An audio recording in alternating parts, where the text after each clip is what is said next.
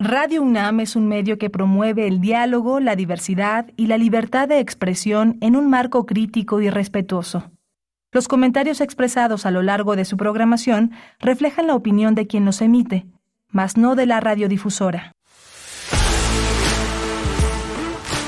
Radio UNAM presenta Prisma RU. Una mirada universitaria sobre los acontecimientos actuales. Prisma RU. Relatamos al mundo.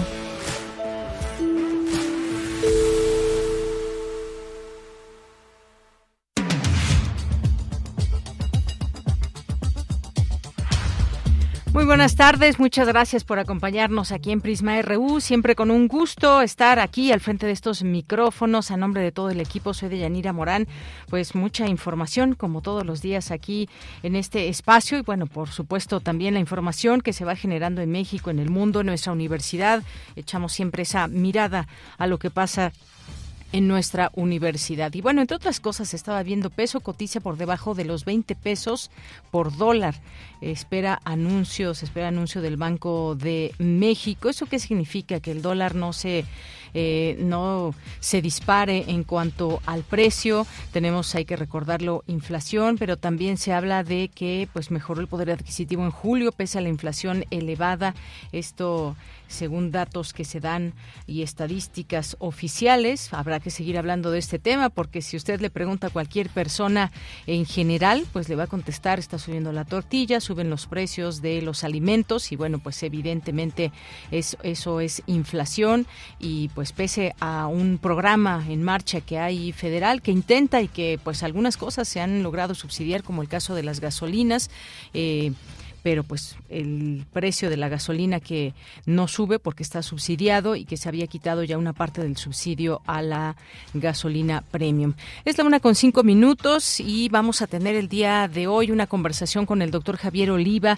El crimen organizado genera caos en Jalisco y Guanajuato. No es la primera vez que vemos este tipo de acciones y pues quienes eh, quienes son afectados pues son los ciudadanos de estos distintos eh, estados de la República, algunas comunidades o algunos lugares en específico donde pues se ha generado o se ha intentado generar caos. Vamos a platicar con él sobre este tema.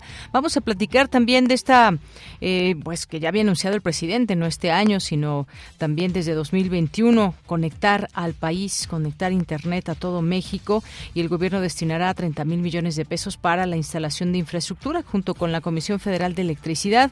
Vamos a conversar del tema con el, el maestro Luis Ángel Hurtado Razo, director general de Comunicación Política Aplicada.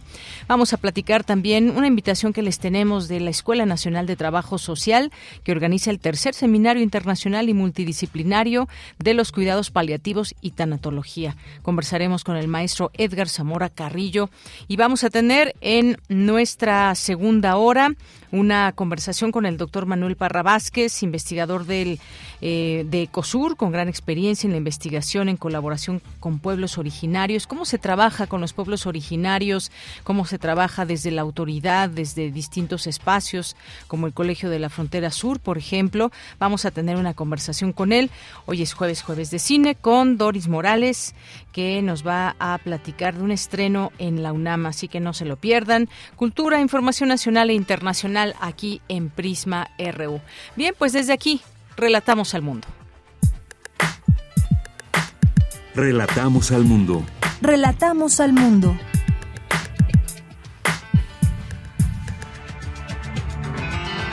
En la información universitaria, en este día jueves 11 de agosto, el conflicto China-Taiwán-Estados Unidos puede entenderse como un reposicionamiento internacional relacionado con un declive de Estados Unidos, un ascenso de la República Popular China y reacomodos geopolíticos como el de la Federación Rusa, señaló la doctora María Cristina Rosas de la Facultad de Ciencias Políticas y Sociales presentan el número 46 de la revista mexicana de Derecho Constitucional. Se trata de un material especial en torno a los derechos humanos y la neurociencia en la era digital.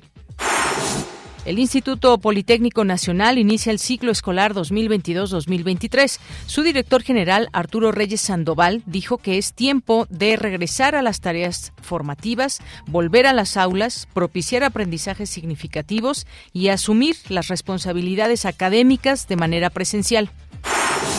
En la información nacional, Ricardo Mejía Verdeja, subsecretario de Seguridad y Protección Ciudadana, informó que suman 16 detenidos por los hechos de violencia registrados en Jalisco y en Guanajuato. Escuchemos. Continuando también con el tema del evento que se suscitó a partir de Ixtlahuacan en, en Jalisco, esto también tuvo un impacto colateral en Guanajuato, en diferentes municipios, en Celaya, San Francisco del Rincón, Silao, Irapuato y León.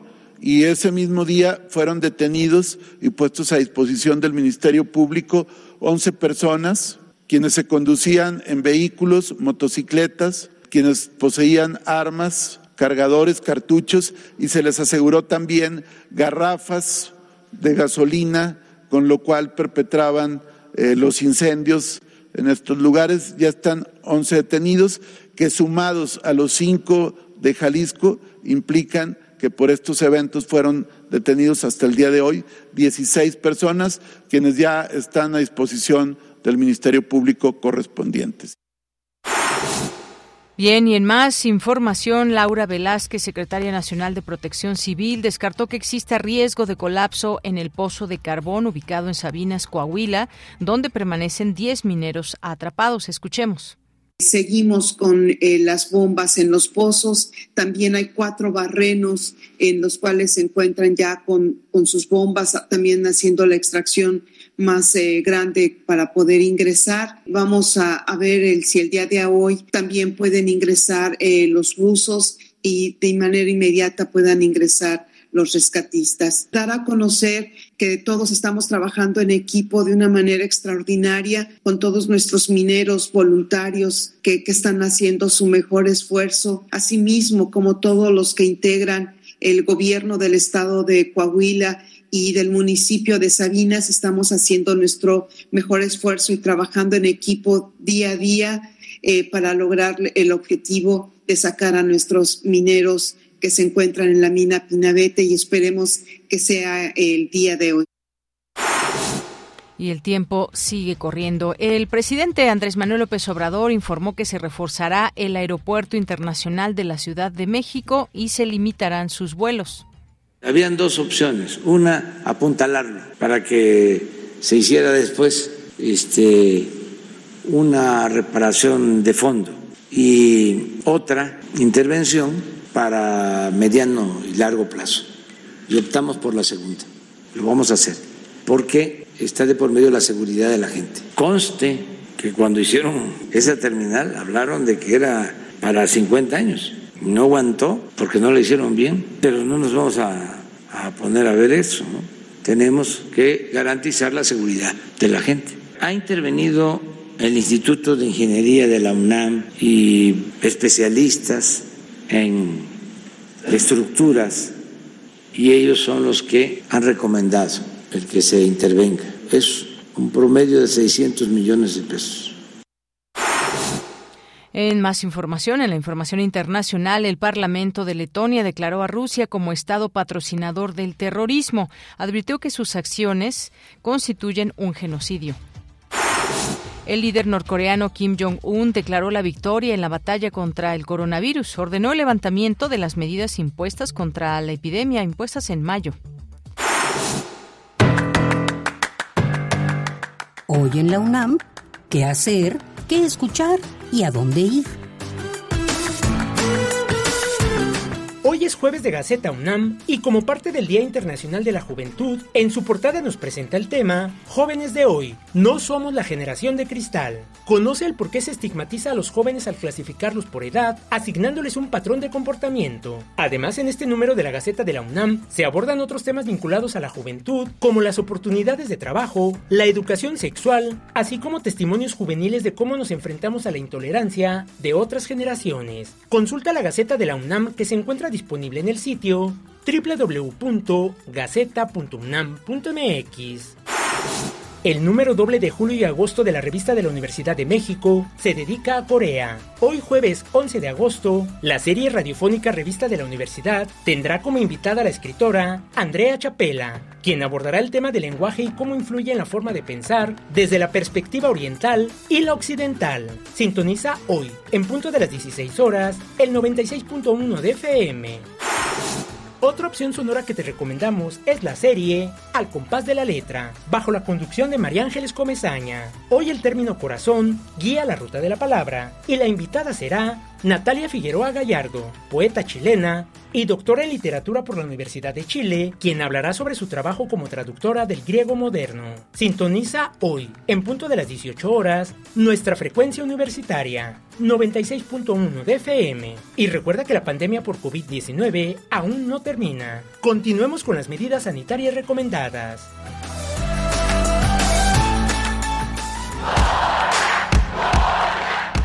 Campus RU.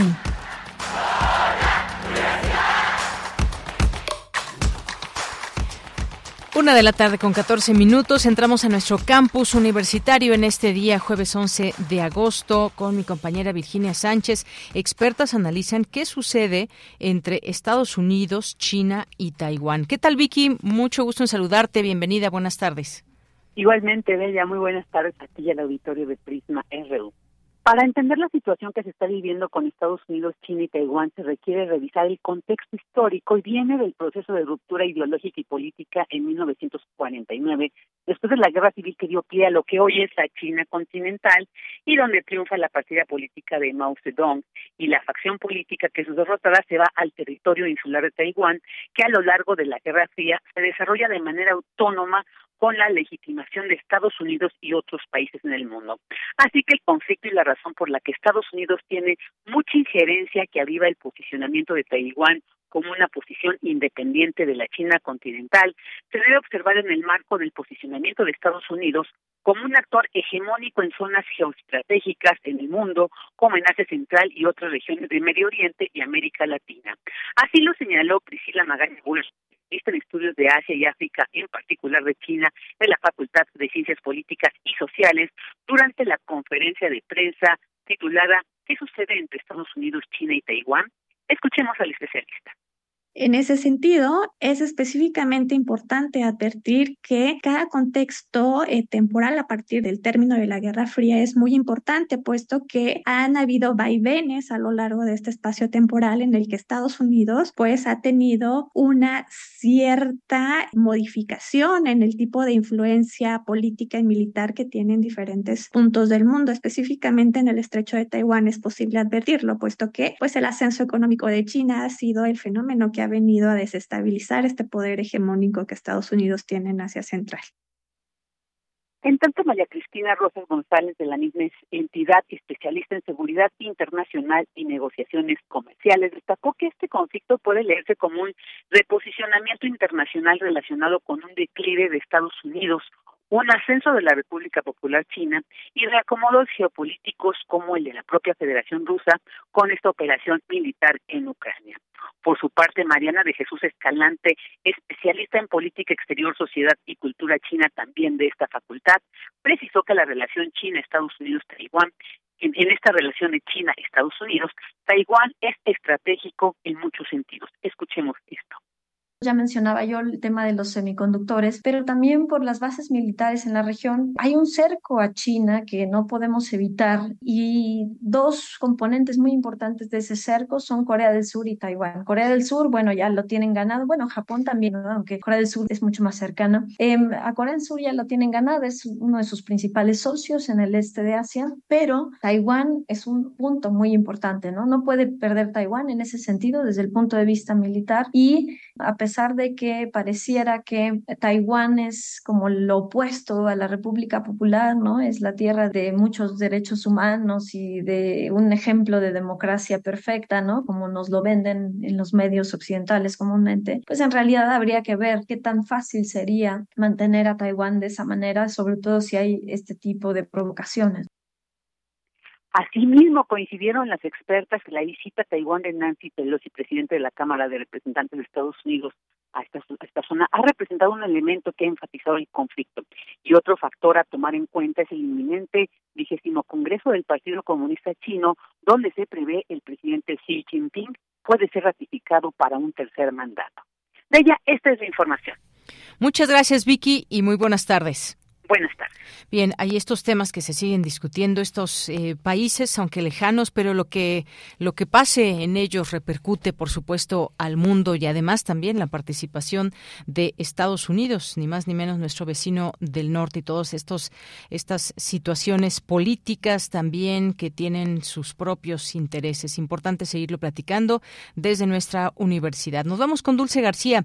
El Instituto Politécnico Nacional inicia el ciclo escolar 2022 2023 con más de 221 mil estudiantes de todos los niveles. ¿Qué tal, Dulce García? Muy buenas tardes. Así es, Deyanira, muy buenas tardes. Aquí el auditorio de Yanira, ahora sí llegó la hora de irse a la escuela y bueno, como bien lo comentas, el Instituto Politécnico Nacional inició este ciclo escolar 2022-2023. En su matrícula están inscritos 221 mil alumnas y alumnos de los niveles medio superior, superior y posgrado, de los cuales de ella 59 mil son de nuevo ingreso. En un mensaje de bienvenida que les brindó el director general del IPN, Arturo Reyes Sandoval, los invitó a sentirse politécnicos orgullosos y los exhortó a dar su mayor esfuerzo para convertirse en profesionistas que transformarán a México. Escuchemos en el Instituto Politécnico Nacional. Ahora que estamos retomando de lleno las actividades presenciales, queremos que todas y todos ustedes se sientan parte de la gran comunidad politécnica que sientan el gran orgullo de pertenecer a una institución que ha definido la modernización e industrialización del país. Y bueno, ella, el director del IPN les dijo a los alumnos que ahora forman parte de la generación que ha sabido sobreponerse a la adversidad de la pandemia de COVID-19, marcada por la era digital y las tecnologías de la información y la comunicación, pero que además ha sido una generación que ha logrado mayor igualdad para las mujeres. Afirmó además que el IPN está comprometido con el empoderamiento y con una mayor participación de las mujeres, así como con la erradicación de todo tipo de violencia, especialmente en la de género. Dijo que es un buen tiempo para regresar a las áreas formativas, volver a las aulas, propiciar aprendizajes significativos y asumir las responsabilidades académicas de manera presencial para refrendarse como institución de educación superior. Los nuevos alumnos recibieron información sobre las diferentes opciones de becas a las que pueden concursar, Efectuaron recorridos por la Biblioteca Nacional de Ciencia y Tecnología Víctor Bravo Auja y conocieron cuáles son las actividades culturales en las que pueden participar, como lo son danza, música, teatro, poesía, literatura, además de una buena cartelera de cine. Esta es la información de Yanira. Dulce, muchas gracias y buenas tardes. Gracias a ti, muy buenas tardes. Bien, pues regreso a clases también presencial en el Instituto Politécnico Nacional, ahí también su oferta que se da a las y los estudiantes de este instituto. Nos vamos ahora con Cindy Pérez Ramírez, estudian especialistas los alcances y repercusiones del concepto de seguridad nacional. ¿Qué tal, Cindy? Muy buenas tardes, adelante.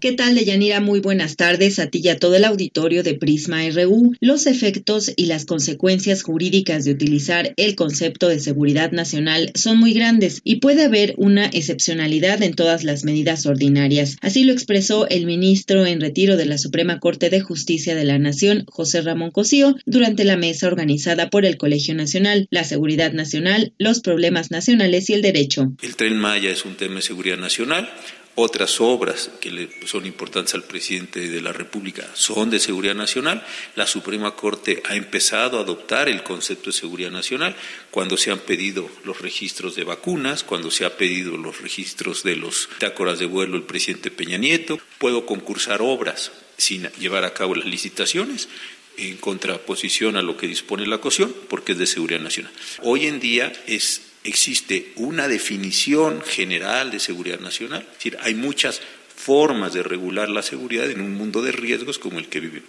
Pero el concepto de seguridad nacional no es un concepto que cada quien puede utilizar como le parezca. Es un concepto que para bien y para mal está comprendido en una ley. y por relación jerárquica no puede haber un acuerdo que esté por encima de la ley. En tanto, Alejandro Jope, analista de seguridad que ejerció diversos cargos directivos en el Centro de Investigación y Seguridad Nacional CISEN, puntualizó que la confusión entre Estado y gobierno tiene implicaciones serias para las libertades públicas. Si la imagen presidencial puede ser concebida como un asunto de seguridad nacional, entonces se volvería legítimo, por ejemplo, espiar a periodistas que publiquen notas negativas sobre el gobierno. Digo, es muy posible que varias administraciones así lo hayan considerado, que toda la trama de Pegasus, de este software que se eh, tenía en parte esta lógica, ¿no? Eh, un nombre de la seguridad nacional se podría censurar a medios de comunicación. Confundir el Estado con el gobierno y usar el aparato de inteligencia civil para tareas que recaen en otros ámbitos, particularmente en el ámbito policial pues son prácticas que no corresponden a un país democrático. ¿no? es hora ya de empezar a revisarlas y eventualmente abolirlas. Y eso sí pasa por una redefinición conceptual de la seguridad nacional que con el necesario aterrizaje jurídico. Yo creo que la ley de 2005 ya está más que rebasada Yanira cabe señalar que recientemente el gobierno del presidente Andrés Manuel López Obrador declaró al tren Maya como obra de seguridad nacional a efecto de evitar que los amparos promovidos por organizaciones ambientalistas retrasen los trabajos de construcción. Este es mi reporte. Muy buenas tardes.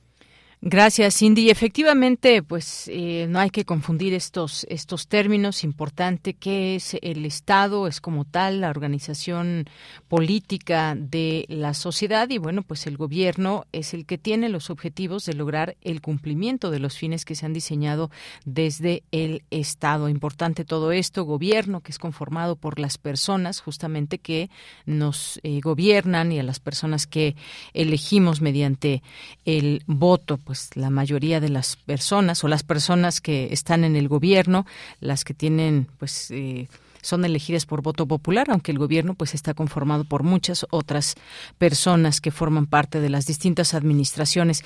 Bien, pues vamos a en un momento más a tener la una entrevista, una conversación con el doctor Javier Oliva, que es académico de la Facultad de Ciencias Políticas y Sociales eh, de la UNAM y es especialista en temas de seguridad nacional. Vimos esta detención de personas o de presuntos criminales en Jalisco y lo cual desató una violencia.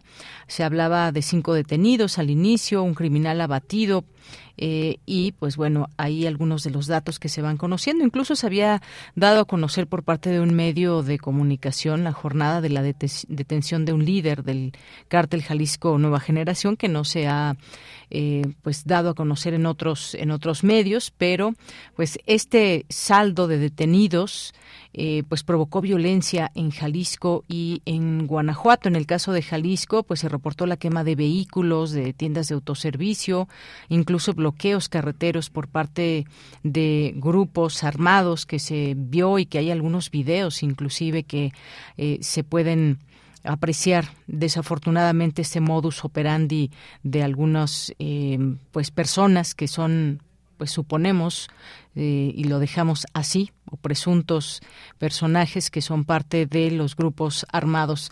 Y bueno, pues en lo que logramos localizar al doctor Oliva, pues vamos a tratar de localizar a el maestro Luis Ángel Hurtado Razo para platicar también de otro tema importante que tiene que ver con la conectividad de Internet a todo México y en donde pues esta semana se anunció que se destinarán 30 mil millones de pesos para la eh, instalación de infraestructura con la Comisión Federal de Electricidad. Esto a qué nos lleva? Se hablaba mucho de pues estas dificultades que se habían atravesado en torno a la conectividad que no llega a muchos lugares. Incluso, pues bueno, también se había hablado de una eh, de una empresa, Altan Redes, que finalmente pues eh, fue un fracaso y ahora pues se hará de esta manera a través de la Comisión Federal de Electricidad. En cuanto tengamos al maestro Luis Ángel Hurtado Razo, me avisan por favor de la producción para que ya sea al doctor Oliva o al maestro Luis Ángel Hurtado Razo podamos entrevistar y analizar estos, estos temas que sin duda son importantes también aquí que quisimos traer este día para todas y todos ustedes.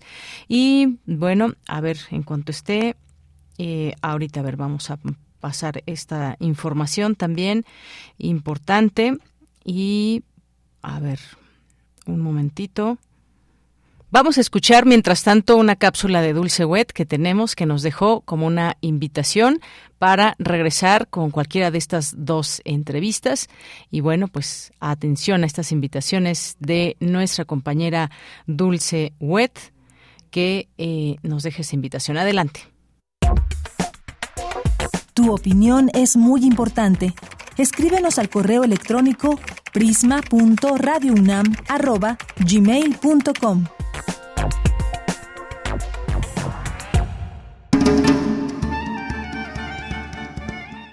a la audiencia de Radio UNAM, el programa Melocanía. Le saluda José Luis Cruz, director de la obra Manuscrito 512, que se está presentando en el Foro de las Artes en el Centro Nacional de las Artes, en Churubusco y Calzada de Tlalpan. Estoy haciéndoles una atenta invitación para que eh, hoy jueves se inscriban para unas cortesías dobles para el día de mañana viernes. Manuscrito 512 fue escrita y ha sido dirigida por mí mismo, Luis Cruz, en la época más eh, crítica de la pandemia. Escribí este texto en el contexto de la pandemia y es una aventura imaginaria de un manuscrito que supuestamente existió desde tiempos inmemoriales.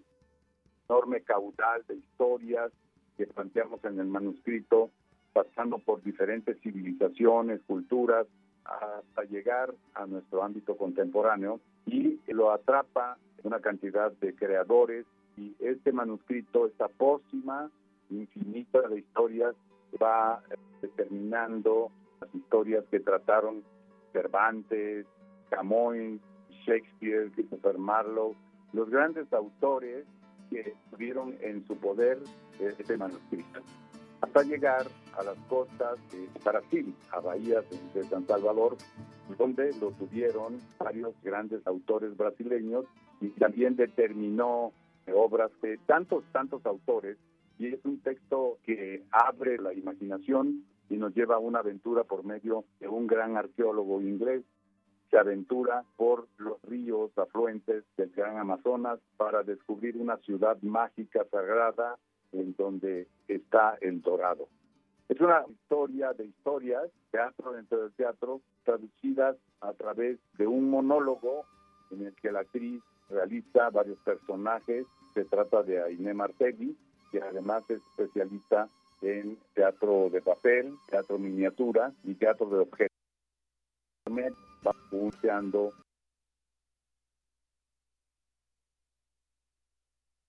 tiene una gran tradición, pero está escrita de una manera contemporánea. Asistan al teatro, un pueblo sin teatro es un pueblo sin historia. La música se va conduciendo a través del hilo dramático, el gran músico de Glenn Macari es el que desarrolla la música. Los invito jueves 20 horas, viernes 20 horas, sábado 19 horas y el domingo 18 horas. Los esperamos.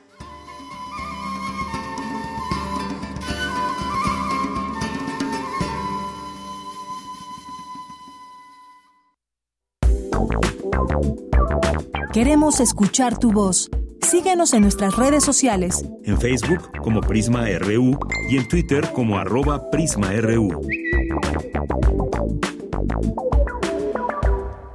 Bien, pues continuamos. Vamos a platicar ya con el maestro Luis Ángel Hurtado Razo, director general de Comunicación Política Aplicada, académico de la Facultad de Ciencias Políticas y Sociales de la UNAM, director del Laboratorio de Tecnopolítica. Maestro, siempre un gusto tenerte en este espacio. Muy buenas tardes.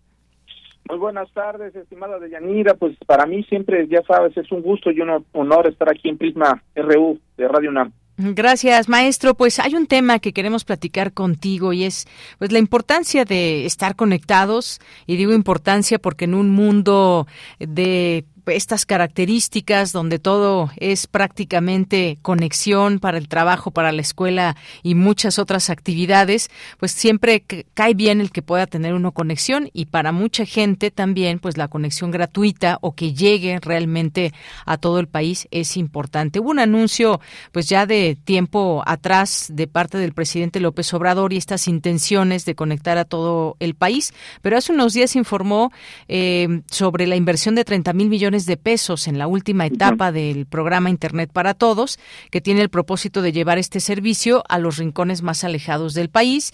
Indicó que se había fracasado en el plan que tenía con la que se tenía con la empresa Altan Redes y finalmente, pues bueno, se tiene ya esto cada vez más posible. ¿Cómo lo ves? ¿Cómo ves ese tema de la conectividad en el país? Bueno, eh, primeramente, eh, fíjate que yo desde el principio, que el presidente desde el 2019 hizo este anuncio muy importante en el cual vio diferentes, digamos, propuestas que existía para hacer llegar, digamos, eh, el acceso de Internet a los lugares o a las comunidades más remotas de nuestro país, se le ve precisamente pues que se pensara precisamente en un proyecto que pues fuera más allá de las grandes urbes o de las zonas más digamos que concentraban más densidad de población y por lo tanto pues había más interés en invertir precisamente por las empresas privadas para dotar precisamente de este servicio. La cuestión aquí, eh, y es importante también destacarlo, estimada de Yanira, que eh, es, fue la forma en cual el presidente buscó, por una parte, digamos, eh, sobrellevar digamos, esa necesidad que hoy demandan pues más de 20 millones de mexicanos que son los que actualmente no tienen acceso a Internet, según datos del INEGI que reveló precisamente en este año.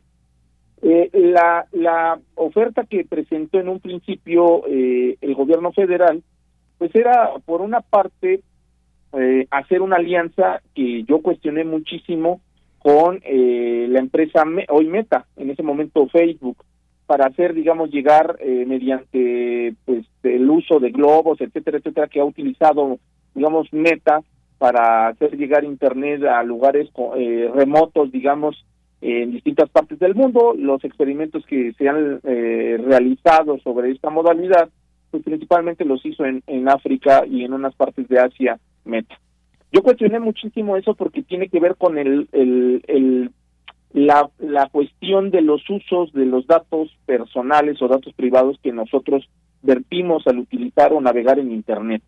Eh, cuestioné muchísimo esa parte porque precisamente Meta no iba a cobrar nada. Lo que iba a cobrar lo iba a cobrar a partir precisamente de los datos que obtuviera y ya sabemos toda la traducción que es eh, precisamente compartir o el uso de esos datos, ¿no? Eh, hoy en día, pues con la, la conferencia que acaba de dar el presidente de esta segunda etapa, la cual pues va a eh, impulsar a una empresa, eh, que es el caso de Alsan, eh, la cual, debo decirlo así también de Yanira, eh, era una empresa que empezó a dotar de Internet en las plazas públicas o en los centros públicos en distintas partes del país en el sexenio pasado, pero era una empresa completamente privada Hoy en día hay que hacer énfasis que esa empresa ya los activos, por lo menos la, la, la mayoría, digamos, de las acciones y por lo tanto, pues eh, la toma de decisiones en el uso y por supuesto las, acciones que tenga esta empresa, pues ya le pertenecen al gobierno eh, federal. Eh, ellos decidieron invertir en esta empresa y ahora pues esta empresa es la que junto con la Comisión Federal de Electricidad, la CFE, son las que van a empezar a impulsar eh, a partir de la, la, creación o conexión de antenas, antenas remotas, eh, eh, para poder lograr, digamos, generar pues esta conectividad pues de estos cerca de 20 millones de mexicanos en las zonas más remotas de nuestro país, zonas donde hay que decirlo así, son difícil de, de difícil acceso y son difícil geográfica y también comunicativamente hablando porque el terreno no permite, digamos, una conectividad a partir de las antenas comunes que conocemos, digamos, eh, de telefonía o de cable de fibra óptica, sino que requieren de otro tipo de infraestructura que va precisamente con antenas aéreas eh, o etcétera, etcétera. En ese sentido, pues bueno, hay que celebrarlo, pero también hay que poner énfasis en cómo va a ser este proceso y, por supuesto, cómo va a estar manejado porque al ser un tema de antenas y de conectividad, etcétera, etcétera, ¿cómo va a ser el tema del manejo de los datos personales? Porque recordemos esto, cada vez que nosotros utilizamos Internet en cualquier espacio público y que en teoría es gratuito, nos ha pasado que a veces en aeropuertos, en bibliotecas, en por supuesto en el metro de la Ciudad de México, eh, podemos conectarnos a internet, pero hay a veces empresas o está concesionado esto que te piden pues tus datos personales para poder, digamos, dotarte de este servicio. En ese sentido hay que hacer énfasis en ello y no hay que perder, digamos, el dedo en el renglón.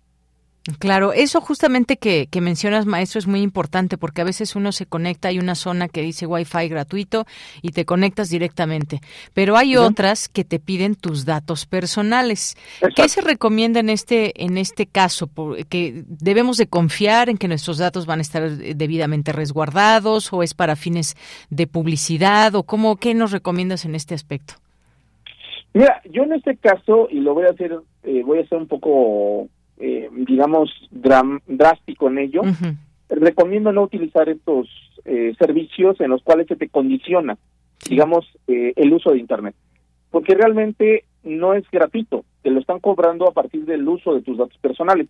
¿Y cómo te están cobrando? Pues básicamente te cobran de la siguiente forma, te dicen, a ver, este, accede vía eh, creando una cuenta o mediante tus redes sociales, principalmente Facebook. Y te dicen, bueno, ok, tú accedes mediante Facebook y a partir de ello, pues nosotros ya tenemos, digamos, el control, el control en publicación, visitas, bueno, todo lo que tiene que ver con nuestros datos personales.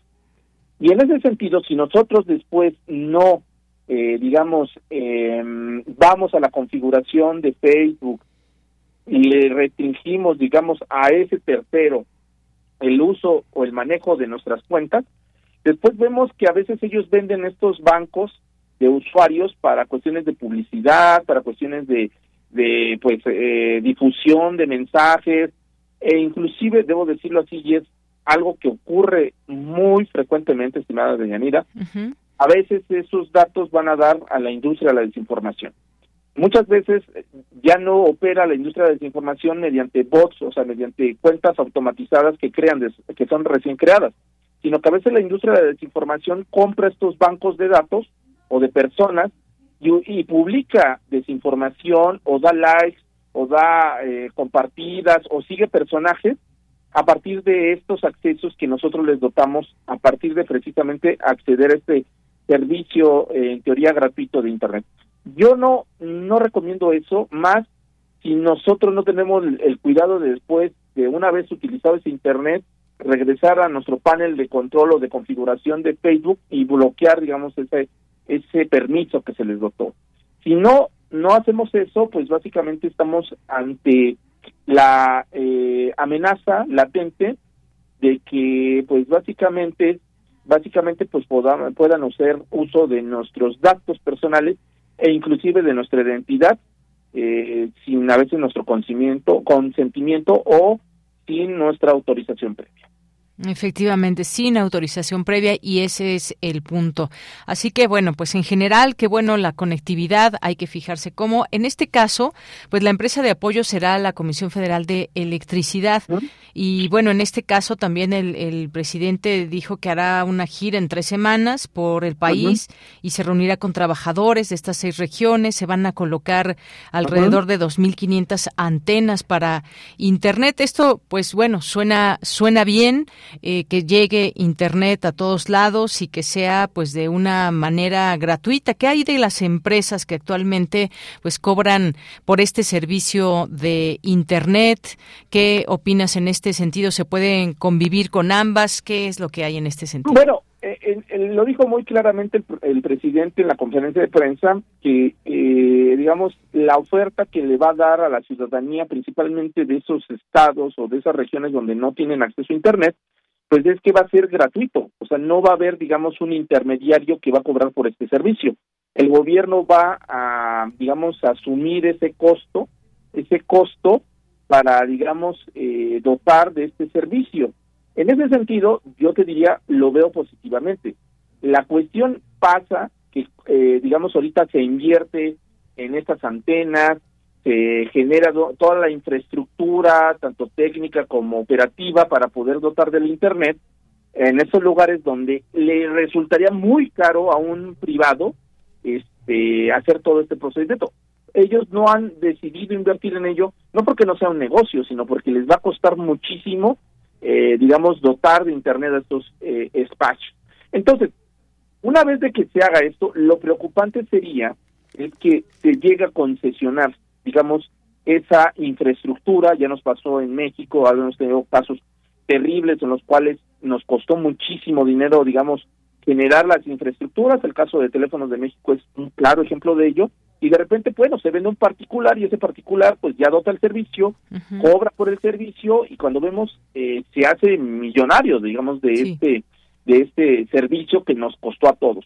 Esa es, digamos, la alerta que yo vería eh, a futuro eh, que ocurriera, digamos, con esta infraestructura que nos está costando a todos, lo acabas de decir claramente, son eh, 30 mil millones de pesos, que serían alrededor de básicamente 1.500 millones de dólares. Eh, eh, se dice poquito, pero imagínate cuánto dinero es y que estamos dotando con un servicio que aparte está en la, en la constitución, constitución política de los Estados Unidos mexicanos, que es la libertad del acceso a Internet, o sea, ya como un derecho por parte del Estado de dotar a los mexicanos. Entonces, si se está invirtiendo en este derecho, en esta política pública, hay que cuidar que esa infraestructura se mantenga de una forma eh, transparente, que se mantenga, por supuesto, eh, pública y gratuita como se pensó desde el principio y no empecemos a generar después controversias en las cuales ese bien público pues pase a manos de particulares. Así es. Y bueno, está por otra parte, eh, pues el tipo de red se habla ahora mucho, pues esta red 5G y demás. ¿Cómo, ¿cómo será esa modernidad con esta, esta conectividad que, que viene para el país? Bueno, mira, eh, eh, en general la 5G, pues ya estamos hablando justamente de una tecnología que básicamente va a dotar de dos maneras. Por una parte, la conectividad va a ser mayor, más rápido, o sea, eh, si los mensajes antes tardaban entre dos a tres segundos en llegar, con la 5G estamos hablando que es de un segundo a dos segundos, o sea, es mayor velocidad y por lo tanto pues es mayor, digamos, eh, visualización inmediata o inmediatez de los sucesos o del acontecer diario. Por una parte eso vemos muy bien. Por otra parte también ya estamos hablando del Internet de las cosas. Aquí ya estamos hablando que justamente el Internet 5G le está apostando o ya no le apuesta, ya es la el Internet de las cosas la conectividad con todos los instrumentos que utilizamos día a día. A hoy en día no solamente es el teléfono celular, las computadoras, sino ya estamos hablando de la conectividad que tiene que ver con eh, microondas, con eh, televisores, con eh, lavadoras, con refrigeradores, con teléfono, bueno, relojes inteligentes, con, bueno, hasta hoy en día pues ya tenemos hasta cuestiones, hay que decirlo así, en la parte eh, asiática, principalmente en Corea y en Japón, pues ya está servicios que tienen que ver con seguridad, el alumbrado de hogares, el sistema, digamos, de calefacción, bueno, todo eso, pues bueno, con el, el 5G pues ya es una realidad. ¿Y por qué es una realidad? Porque tiene que ver precisamente con una red de redes, una red que tú vas a operar, o sea, que tú vas a configurar una red interna para tu beneficio, para recordatorios diarios, que te diga, a ver, ya te falta leche, ya te está avisando, digamos, tu, tu refrigerador inteligente, eh, necesitas caminar más porque ya tu teléfono, tu este, reloj inteligente te está diciendo que tu oxigenación está descendiendo, o en llegado momento, pues decirte, sabes que alguien entró en tu domicilio y no es de las personas que biométricamente pues están registradas. Estamos hablando aquí ya de una, eh, eh, digamos, extracción de datos que van más allá de la información, estimada de Yanira, y que tiene que ver con nuestras actividades. Va más allá con nuestras, eh, digamos, eh, cotidianidades que van desde lo que comemos, lo que vemos, lo que inclusive ya estamos hablando de, de eh, lo que sentimos, porque la apuesta de la 5G ya tiene que ver con el metaverso. El metaverso ya está contemplando ya no un Internet de las cosas, que son estas cosas materiales, sino un Internet de los sentimientos, de las sensaciones, de que tú eh, seas el medio de comunicación, que cuando estás en el metaverso, pues seas tú y si tú ves algo, lo, lo, cuánto tiempo le dedicaste a ese, a ese objeto que estás viendo, que tú percibas olores, que tú percibas este, emociones, que tú percibas eh, ciertas eh, tactos, etcétera, etcétera. O sea, estamos hablando que 5G ya vendría siendo la siguiente revolución de lo que es Internet, que seguimos en el 2.0. Ahora estaríamos hablando justamente del famoso 3.0, que ya es el Internet de las eh, sensaciones. Ya no estamos hablando de las emociones, sino de las sensaciones, en las cuales ya no es el objeto el medio de comunicación, sino, sino nosotros mismos. Bien, pues qué interesante todo eso. Y ahorita que te estaba escuchando, pues efectivamente esto ya es una realidad, esa inteligencia artificial en el hogar y demás. Yo me pregunto qué tan, qué tan seguro es esto en el sentido de que, pues bueno, prácticamente ya no solamente damos nuestros datos personales, sino más allá, incluso nuestros, nuestros sentimientos en este metaverso también que, que, que son estos entornos donde, pues como humanos interactuamos, intercambiamos experiencias. Hay una película muy interesante, por cierto, me hiciste acordar de ella, El hombre perfecto, que está, me parece, en cartelera, que es justamente así, o sea, un, un, un hombre creado eh, con todos los propósitos para ser el hombre perfecto para una mujer en este caso. Y, y pues bueno todo lo que quiere escuchar todo pues el, el, hombre perfecto pero existe realmente esa esa perfección en nuestro mundo el tener un entorno inteligente esta inteligencia artificial que nos va avisando hasta que se nos está acabando en el refrigerador y demás pues es pasar ya como pues a un mundo también ya muy distinto del que conocimos o nacimos no sé si sea esto qué tan bueno o malo es avanzar en la tecnología, pero pues finalmente lo que se avisoraba, que somos ya pues números en, en propósitos también comerciales y publicitarios, maestro. Pues mira, yo te podría decir muchas cuestiones positivas, ¿no? eh, digamos con el metaverso, yo lo veo desde el punto de vista educativo. Pues imagínate que aquello, aquel, ahorita hablando, digamos, de dotar de internet a, a estos eh, sitios de, pues, eh, debo decirlo así, de, de marginación no solamente eh, social, sino también económica, que de repente eh, puedan, en llegado momento, los jóvenes, estudiantes, pues, pues ya con el metaverso, pues ir a un recorrido, digamos, a la pirámide de Giza y en Egipto, que puedan ingresar al Museo del Louvre y, y, sea la sensación de estar en el Museo del Louvre de ahí en Francia, en, en París, que puedan ir, digamos, a la, a, a la Estatua de la Libertad en Nueva York, o sea, toda esta parte educativa podríamos decir, o acudir inclusive a conciertos eh, de diferente índole de música, apreciar arte, apreciar danza, eh, bueno, puedo enumerar muchísimas cosas. Claro. Pero también hay cuestiones que, debo decirlo así, yo no soy utópico del Internet, eh, hay cosas negativísimas de ello. eh, justamente hace un, unos meses se hablaba en distintos espacios de la protección que va a dotar el metaverso, del metaverso, hacia las mujeres. Y yo ponía mucho énfasis en ello. O sea, porque hoy en día, hay que decirlo así, la violencia digital en contra de los niños y por supuesto de las mujeres, pues es algo que no va a desaparecer con el metaverso, sino se va a trasladar. Y imagínense, si de por Claro. sí, y lo pongo así, eh, las agresiones en contra de mujeres, el acoso y todo eso en el Internet que hoy conocemos, o las redes sociales que hoy conocemos, ahora imagínense en el metaverso donde tú eres el medio de comunicación, donde el acoso puede ser directo eh, con palabras, puede ser directo con eh, tocamientos, puede ser directo inclusive con agresiones que pueden llegar inclusive a una propia eh, violación de tu integridad física. Entonces, todos esos elementos que vemos fantásticos e increíbles, también hay que poner a pensar y reflexionar de las conductas, porque realmente pueden decir unos, sí, pero no están violando a ti, están violando un avatar. Lo pongo así muy eh, drásticamente, pero el Internet, justamente la 5G y el 3.0, le apuesta al Internet de las sensaciones, en la cual tú eres el medio de comunicación. Imagínate, vas a vivir en carne propia pues esa violación o ese acoso o esa agresión o, o lo que tú quieras en ese sentido. Y creo en ese sentido pues que todavía falta mucho para que podamos blindarnos todavía de eso y internet como da tanta libertad a veces, más bien no a veces, siempre te da tanta libertad que a veces las reglas de operatividad que hay en los espacios públicos que conocemos del respeto, digamos, de no tirar basura, de respetar el alto, digamos, en el, en el tráfico cotidiano de, de cualquier ciudad, pues que a lo mejor en internet digas, pues bueno, yo me paso el alto y si atropello a alguien, pues al fin y al cabo no se muere nadie, se muere un avatar. y, y vemos todo eso, pues bueno, vemos ahí que la reglamentación como que sigue fluctuando eh, en algo que como gelatinoso que todavía no sabemos qué es. Así es. Entonces, toda esa parte negativa tenemos que reflexionar y no se diga de los datos personales.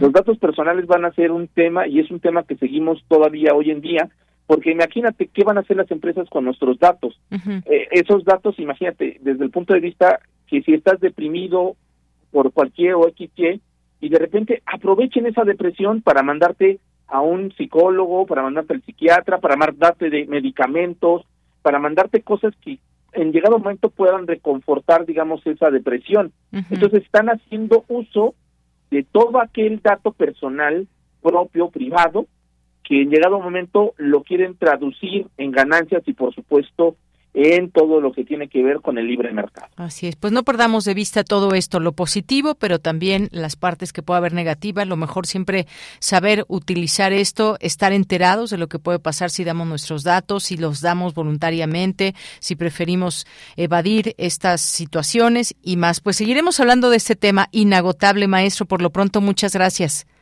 No, al contrario, al contrario, estimada de Yanira, como siempre un gusto y un honor estar aquí con tu audiencia aquí en Prisma RU. Gracias, hasta luego. Hasta luego, buenas tardes. Muy buenas tardes, gracias al maestro Luis Ángel Hurtado Razo, director general de Comunicación Política Aplicada, académico de la Facultad de Ciencias Políticas y Sociales de la UNAM. Relatamos al mundo. Relatamos al mundo.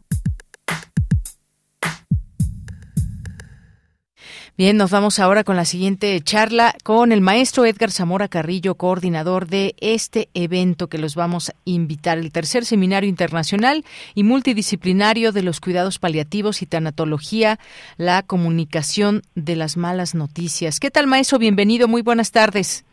Hola, ¿cómo estás? Muy buenas tardes. Muchas gracias por la invitación. Gracias a usted eh, por esta llamada y bueno, desde la Escuela Nacional de Trabajo Social se organiza este tercer seminario del que usted es coordinador. Cuéntenos e invítenos, por favor, maestro. Sí, muchas gracias. Pues invitamos a toda la audiencia que nos escucha para que presencie en transmisión en vivo a través de nuestras plataformas digitales, tanto en YouTube como en Facebook, la sexta sesión del Seminario Internacional de los Cuidados Paliativos y Tanatología. En esta ocasión y en esta edición del seminario se denomina Avances, Retos y Desafíos de los Cuidados Paliativos en los países y regiones del mundo. Esta sesión se lleva a cabo los días jueves, cada 15 días. Comenzamos en el mes de mayo, terminaremos en el mes de octubre esta edición del tercer seminario, en punto de las 16 horas que salimos al aire con la transmisión en vivo. Invitamos básicamente a todas las personas profesionales interesadas no solamente en los temas de cuidados paliativos, sino también a aquellos que están en primera línea de atención, es decir, aquellos profesionales médicos, enfermeras, tanatólogos, eh, consejeros espirituales, trabajadores sociales, quienes principalmente integran los equipos multidisciplinarios de atención para los cuidados paliativos. Recordemos que pues, los cuidados paliativos son una gran oportunidad para todas las profesiones que quieran intervenir en beneficio justo de los pacientes que enfrentan problemas inherentes a una enfermedad grave y potencialmente mortal. Pues los invitamos a todos a que en esta ocasión nos sigan con la transmisión que en esta ocasión se titula La comunicación de las malas noticias. Déjame comentarte que vamos a tener básicamente invitados de diferentes instituciones, tanto públicas como privadas. En este caso, eh, se van a hablar temas de construyendo puentes de asertividad, habilidades de los y las trabajadoras sociales para comunicar las malas noticias y cómo dar em, las malas noticias en aquellos casos donde en, en pérdidas prenatales, pues obviamente eh, se tienen que dar estas eh, desafortunadas malas noticias a quienes en un futuro cercano esperaban tener un o una hija. Así es, esto por poner un ejemplo. Eh, recuerden, es un seminario internacional multidisciplinario. Este tema que pues nos llama mucho la atención también, la comunicación de las malas noticias. Siempre, pues siempre habrá buenas, pero también malas noticias en nuestros entornos. Y si bien eh, somos pues somos inherentes a un dolor que podamos sentir por distintas noticias, también hay maneras de cómo de cómo tratar ese dolor, de cómo a través de estos cuidados paliativos, tanatología, podamos también descubrir formas de pues de enfrentar situaciones en la vida que como digo son inherentes, maestro. Así es, indudablemente yo creo que ninguna persona está totalmente preparada para enfrentar la dramática noticia de que tiene una enfermedad grave o que incluso lo puede llevar a la muerte. Y creo que debemos estar preparados todas las personas, independientemente de la edad que tengamos, para primero saber cómo comunicarlas y después saber cómo ser resilientes ante una noticia de tal magnitud. Entonces ahí vamos a estar hablando precisamente con temas tan importantes para el público en general, pero también, sobre todo, para que se colabore y contribuya entre los profesionales que son de, los que integran los equipos de atención primaria y en hospitales y quizás en casas de cuidado, para que sepan de estrategias y cómo enfrentar eh, estos eh, álgidos problemas. Claro, cómo ser resilientes es justamente una de las de las eh, respuestas que debemos conocer y cómo generar esta resiliencia. Y bueno, pues es el día de hoy jueves a las 4 de la tarde esa transmisión en vivo a través de el canal de YouTube de la Escuela Nacional de Trabajo Social que también les compartiremos en nuestras redes sociales para que puedan eh, ser parte de estos conocimientos, de estas posibilidades que nos comenta el maestro. ¿Algo más que quiera agregar maestro, antes de despedirnos? Pues solamente que los esperamos. Eh, si nos siguen por eh, YouTube, les agradeceremos que se suscriban, ya que de manera inmediata también, como en Facebook, les llegará una alerta cada que hacemos una transmisión y así estén como pendientes. Y abordamos muchos, muchos temas que son muy importantes para la audiencia y el público y esperamos que esto contribuya a la formación, pero también, como decíamos, a fortalecer la resiliencia de todos y todas ante estos complejos contextos, sobre todo de esta pandemia. Muy bien, cuatro de la tarde a través del canal de la Escuela Nacional de Trabajo Social eh, en YouTube. Muchísimas gracias, maestro. Al contrario, un placer y gracias por la oportunidad. Hasta luego. Muy buenas tardes. Gracias al maestro Edgar Zamora Carrillo, coordinador de este seminario, tercer seminario internacional y multidisciplinario de los cuidados paliativos y tanatología, la comunicación de las malas noticias. Hoy, cuatro de la tarde, a través de su transmisión en su canal. Nos vamos a ir al corte y solamente este dato dejamos. Se reforzará el Aeropuerto Internacional de la Ciudad de México con 600 millones de pesos y se limitarán sus vuelos, dijo hoy el presidente una vez que concluyó ya esta evaluación de las condiciones de operación del Aeropuerto Internacional de la Ciudad de México y a partir de este año se iniciará el proceso de reforzamiento con esta inversión de fondos federales es el anuncio que se hace el día de hoy luego de pues ciertas condiciones que se han encontrado y que pues bueno se por lo pronto se toman estas estas medidas. Dos de la tarde en punto. Vamos a hacer un corte. Regresamos a la segunda hora de Prisma RU relatamos al mundo. Relatamos al mundo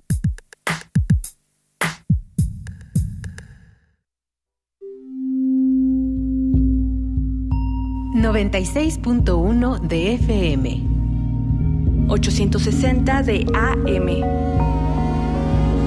Comunícate con nosotros. Correo de voz 5623 3281. XEUN. Radio UNAM. Experiencia sonora.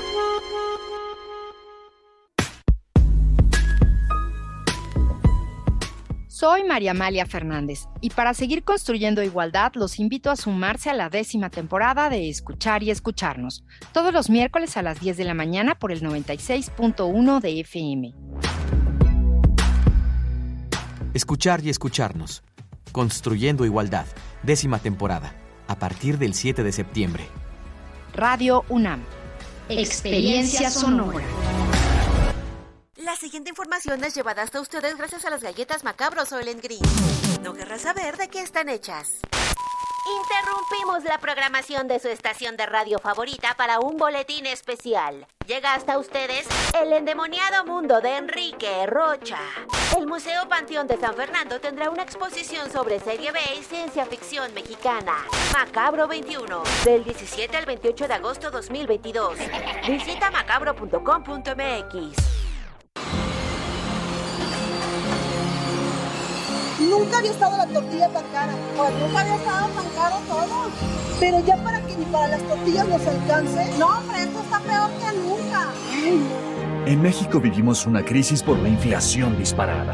Ante esta emergencia, el PRD propone 10 pesos por kilo de tortillas, con un programa de emergencia para la alimentación de las y los mexicanos. Un nuevo amanecer. PRD. El placer sexual es un derecho universal. Con tantos estereotipos y discriminación, ¿cómo viven su sexualidad las personas con discapacidad? Radio UNAM te invita a escuchar las transmisiones especiales de la serie de Altavoz Radio, Sensaciones sin Límite, Sexualidad en Movimiento, miércoles a las 10 horas por el 96.1 de FM, Sentir sin filtros, Sexualidad sin Límite, que nada te detenga. Una producción del Sistema Público de Radiodifusión. Radio UNAM, Experiencia Sonora. Prisma RU. Relatamos al mundo.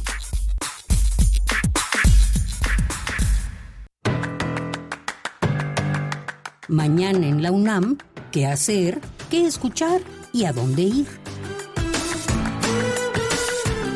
La Filmoteca de la UNAM te invita a participar en el curso Cómplices de la Oscuridad, Drácula y el Cine, que será impartido por Roberto Coria, investigador de literatura y cine de horror y fantasía, los días viernes de 17 a 19 horas, del 9 de septiembre al 18 de noviembre de 2022. La convocatoria cierra el 1 de septiembre. Para mayores informes consulta el sitio oficial www.filmoteca.unam.mx. Recuerda que del 4 al 25 de agosto se lleva a cabo el ciclo de conferencias ¿Qué sabemos del cambio climático en México? organizado por la Red Universitaria de Cambio Climático, donde especialistas universitarios analizan el panorama actual de nuestro país en dicho tema y sus consecuencias. Recuerda que este ciclo se lleva a cabo del 4 al 25 de agosto, de 12 a 13 horas, a través de la cuenta oficial de Facebook de la Red Universitaria de Cambio Climático. Mañana no te puedes perder La Ciencia que Somos, bajo la conducción de Ángel Figueroa y Ana Cristina Olvera. Entre sus secciones el programa ofrecerá la colaboración de la Red Mexicana de Periodistas de Ciencia. En la entrevista principal el doctor Cristóbal García James, originario de Guerrero y titulado en el Gran Colisionador de Partículas, platicará sobre su experiencia en dicho colisionador y sus futuros proyectos. Sintoniza mañana, en punto de las 10 horas, el 96.1 de frecuencia modulada. Disfruta de nuestra programación sonora y recuerda, no bajemos la guardia frente a la COVID-19. Para Prisma RU, Daniel Olivares Aranda. Bien, estamos de regreso aquí en Prisma RU. Gracias por su atención. Estamos transmitiendo en vivo desde nuestra cabina de FM aquí en el 96.1 en www.radio.unam.mx, leyendo nuestras redes sociales, arroba Prisma RU en Twitter, Prisma RU en Facebook. Gracias a Carlos que nos escribe por aquí, nos pregunta por el maestro Carlos Narro. Esperamos tenerlo pronto por aquí, Carlos. Gracias por tus comentarios, por tus buenos deseos. Muchas gracias. Eh, Carlos Landa, eh, saludos. José Martínez Martínez también por aquí que nos escribe desde Ecatepec y nos manda muchos saludos aquí a través de Facebook. Muchas gracias. Eh, Consuelo Bonfil, Carlos Rojas, Luzma López, Fabiola Fracón. Muchas gracias a quienes nos escriben también a través de nuestro Facebook y en nuestro Twitter también. Muchas gracias aquí a las personas que están haciéndose presentes, ya sea con un comentario, algo que quieran eh, hacernos llegar a través de este espacio. David Castillo Pérez, Tomás Time, Carlos Ríos, el Zarco también. Muchas gracias. Dice eh, comunicación de las malas noticias que ahí me hablan por la por el calor. Bueno, gracias, gracias Zarco. trataré de entender después con más calma tu mensaje. Muchas gracias. Eh, un saludo al maestro Luis Ángel Hurtado Razo. Minerva de octubre nos dice hoy sí se logró escucharlos. Un saludo. Pues qué bueno. Nos da muchísimo gusto. Siempre bienvenida tu sintonía y un abrazote y muchos saludos siempre. Minerva de octubre eh, Paloma G. Guzmán, muchos saludos. Nancy Merari Jiménez, muchas gracias. Gracias a Rosario Durán. También dice, por mí no hay problema, el 5G falta que lo pongan, ¿sí? ¿Verdad? Digo, también todo esto que se generó en su momento en torno a la, a la 5G, a esta red 5G. Habremos de un día hablar específicamente qué significa esto, por qué se pasa o qué significan estos números, letras y demás. Digo, entenderlo de una manera mucho más amplia. Gracias, gracias Rosario. Pues sí, mientras tengamos internet, mientras estemos conectados, porque se nos cae internet y ya ven qué ha pasado cuando se cayó WhatsApp, cuando de pronto pues falla alguna empresa telefónica, sus antenas, algo pasa, pues prácticamente se colapsan muchos sitios o empresas, no hay sistema y todas ya las cosas que sabemos que suceden cuando ya cuando no tenemos internet. Gracias, Rosario. También nos dice internet gratis por parte del gobierno con mis datos, ahí sí me preocupo. Y bueno, pues sí eso de que pues gratis realmente pues no, como ya decía el maestro, pues es dinero de los es dinero de los impuestos y demás. Lo que esperemos es que funcione bien, que llegue esa conectividad, que existan condiciones de transparencia siempre. Eso es lo que, pues son los buenos deseos como ciudadanos que tenemos ante situaciones como estas. David Castillo, muchos saludos. Gracias también a Jorge Morán Guzmán. Nos dicen el Instituto Politécnico Nacional, las clases presenciales se inician el 15 de agosto. Los alumnos de nuevo ingreso, niveles medio superior y superior, iniciarán a una o dos semanas después con un aforo general de 40 alumnos con grupo, por grupo. Bueno, pues mucho cuidado siempre y enhorabuena por todos estos regresos cuando se vayan dando eh, poco a poco. Muchas gracias, Jorge. Fernando Díaz, muchos saludos. Mario Navarrete, Tlatenco, Guerrero también en sintonía. Muy buena tarde, igualmente para ti. Guerrero, Flechador del Sol también, muchas gracias. Blue Demon, leyenda viva, así se llama en Twitter. Gracias, eh, Rosario. Nos dice, a veces, a veces quisiera tirar la toalla, pero después con que me seco. Feliz día. Muchas gracias, Rosario. La sombra de Talos también, Cecil Spa, José Luis León, muchos saludos, Adrián Becerril, eh, Toral, muchas gracias también, a Carla Salazar, doctora, muchos saludos, Mirko Zun, muchas gracias. A Yuri Márquez, em, gracias también por aquí. A Fernando Valdés, Manuel, muchas gracias. Y a las personas que vayan sumando su voz a través de estas redes sociales. David Castillo nos dice, está siempre querido maestro, gracias por tanta enseñanza, muchas gracias. Gracias eh, también por aquí. A, aquí andamos, siempre atento a la información que nos comparte. Eh, nos comparten, no se, eh, no se puede ni se debe evadir la realidad. Pues sí. La rata chilanga, muchas gracias. Así su nombre en, en Twitter y a quien sume su voz por aquí. Muchas gracias. Nos vamos a la información en esta segunda hora con Cristina Godínez, presenta de número 46 de la Revista Mexicana de Derecho Constitucional. Adelante, Cristina. Hola, ¿qué tal, Deyanira? Un saludo para ti y para el auditorio de Prisma RU. Esta publicación del Instituto de Investigaciones Jurídicas de la UNAM tuvo un número especial dedicado a los derechos humanos y la neurociencia en la era digital.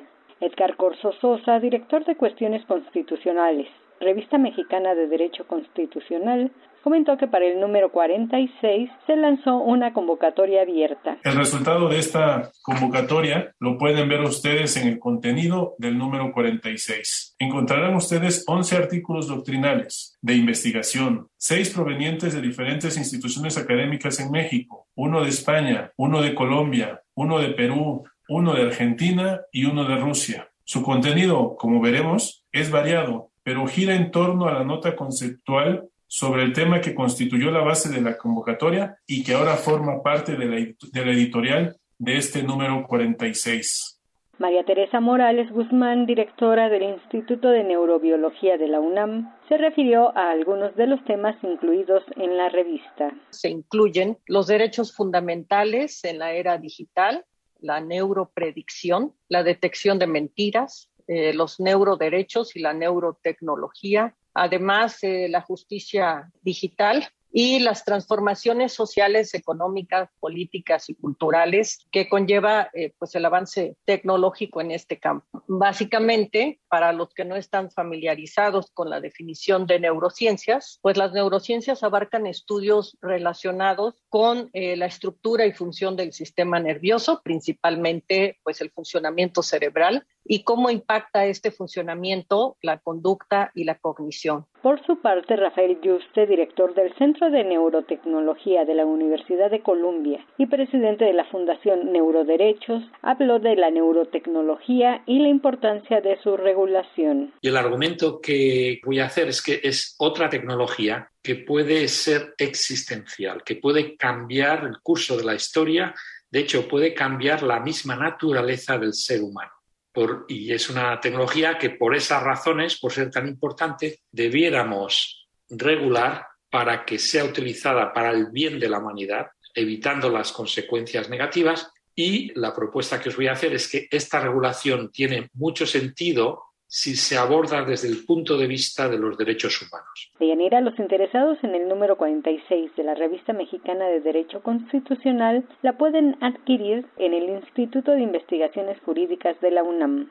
Este es mi reporte. Buenas tardes número 46 de esta revista mexicana de Derecho Constitucional. Muchas gracias a Cristina Godínez. Nos escribe un radio escucha que pues nos dice que le parece muy importante saber la realidad que guarda el estado de la estación Romero Rubio de la línea B del metro de la Ciudad de México, ya que se observa, como vemos desde el mes pasado, eh, pues un desnivel en una de las de las ballenas de estas estructuras y dice que hasta hoy solo se ha indicado que no implica ningún riesgo, pero recordemos lo que sucedió desafortunadamente en la línea 12 que quiere que ahondemos en esta situación que podría volverse crítica, pues así desde aquí hacemos un llamado a las autoridades que den los pormenores de este desnivel que se ve eh, de la estación Romero Rubio. Ahí se pueden ver las, las imágenes que se pueden estar ahí, estar ahí en, un buscador, las pueden checar y ahí se ve este desnivel. Pero yo creo que corresponde a las autoridades aquí, por supuesto, siempre este espacio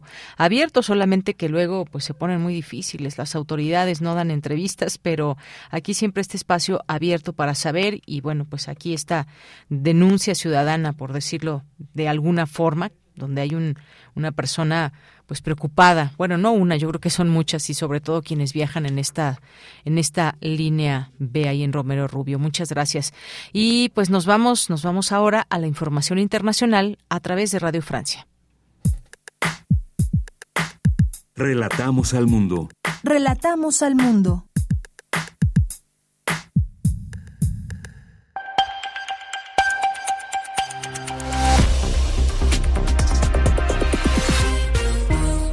Bienvenidos al flash informativo de Radio Francia Internacional. Pilar Pérez en los controles técnicos. Es jueves 11 de agosto. Noticias. Paola Ariza. Francia se prepara para recibir ayuda de al menos seis países europeos para luchar contra las llamas que ya han arrasado más de 6.000 hectáreas forestales en el sudoeste del país. Al menos 10.000 personas han sido evacuadas, algunas por segunda vez este verano, pues la región de Gironda ya había sufrido dos incendios en julio. Escuchemos las declaraciones del ministro del Interior francés Gerard Darmanin. Nous avons fait un appel depuis 48 heures a nos amis européens. Hemos hecho un llamado a nuestros amigos europeos. Los suecos nos prestan aviones a partir de mañana. Sin duda, los italianos harán lo mismo en las próximas horas. Sabemos que toda Europa está siendo afectada por incendios similares y el mecanismo europeo nos permite concentrar estos esfuerzos aéreos. D'autres moyens aériens era el ministro del Interior de Francia, Gerard Darmanin. Los incendios en el sudoeste del país comenzaron este martes debido a una nueva ola de calor que esta semana alcanza a al menos 40 grados. Más de un millón de personas se han visto obligadas a desplazarse en Somalia debido a la sequía que azota al país desde comienzos de 2021, lo que ocasiona falta de agua y comida, según la ONU y el Consejo Noruego para Refugiados. Las organizaciones aseguran que solo este año 755 mil personas han abandonado sus hogares. Somalia se encuentra en un periodo extraordinario de sequía desde hace casi dos años, una situación insólita en las últimas cuatro décadas. En China, un nuevo virus de origen animal bautizado Langia ha afectado al menos 35 personas en el país, según científicos que descartan por el momento el riesgo de transmisión entre seres humanos. El virus provoca síntomas tales como fiebre, cansancio, tos, náuseas y dolor de cabeza. Los expertos indican que el pequeño mamífero de la musaraña podría ser el animal que transmitió el virus a los humanos.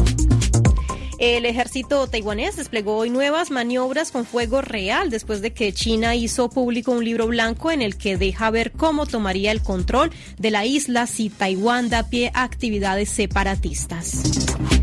Un informe de la ONU indica que el total de jóvenes desempleados debería reducirse a 73 millones en 2022, 2 millones menos que en 2021. Sin embargo, advierte que en América Latina el paro juvenil sigue siendo muy elevado. Y hasta aquí las noticias. Gracias por escucharnos en rfimundo.com.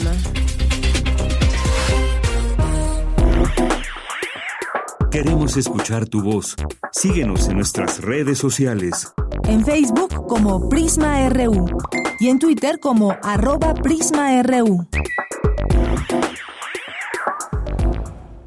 Dos de la tarde con 17 minutos. Vamos a platicar el día de hoy de un tema con el doctor Manuel Parra Vázquez, que ahorita les comento quién es el doctor.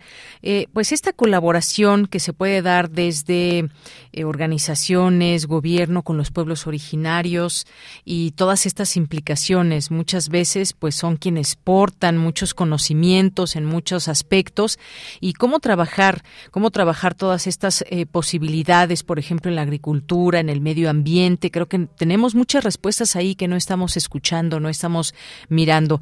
El doctor Manuel Parra Vázquez es investigador de Ecosur, eh, Colegio de la Frontera Sur. Tiene una gran experiencia en la investigación en colaboración con pueblos originarios. Es ingeniero agrónomo zootecnista por la Escuela Nacional de Agricultura. Es maestro en ciencias agrícolas por el Colegio de Posgraduados de Chapingo. Doctor en economía por la Universidad Nacional Autónoma de México. Ha sido profesor e investigador de la Universidad Autónoma de Chapingo, el Colegio de Posgraduados de Chapingo y el Colegio de la Frontera Sur. Su interés se centra en la generación de alternativas de desarrollo rural desde una perspectiva integral. Doctor, es un gusto recibirlo en este espacio Prisma RU de Radio UNAM. Muy buenas tardes. Muy buenas tardes, eh, muchísimas gracias por la invitación.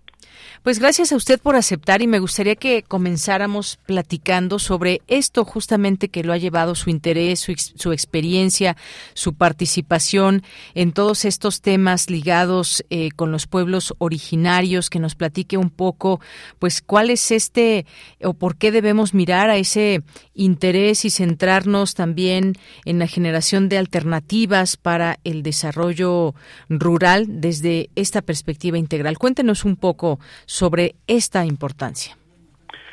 Bueno, eh, quisiera comenzar señalando que yo radico en San Cristóbal de las Casas, eh, que es el centro de la región Altos de Chiapas. Es una región indígena de las que se les ha llamado regiones de refugio, donde la población indígena vive en condiciones, eh, digamos, muy adversas para la producción agrícola y no ha podido la nación ayudarlos a salir de su pobreza. Más del 70% de la población vive en condiciones de pobreza eh, y alguna parte de esta población vive en condiciones de pobreza extrema. Lo que quiere decir que no, no les alcanzan todos sus recursos para poder satisfacer siquiera sus necesidades alimentarias. Entonces, como investigadores de COSUR, eh, tenemos el compromiso de vincularnos a esta población eh, y lo primero que quisiera señalar es que es una población con tremendos recursos culturales.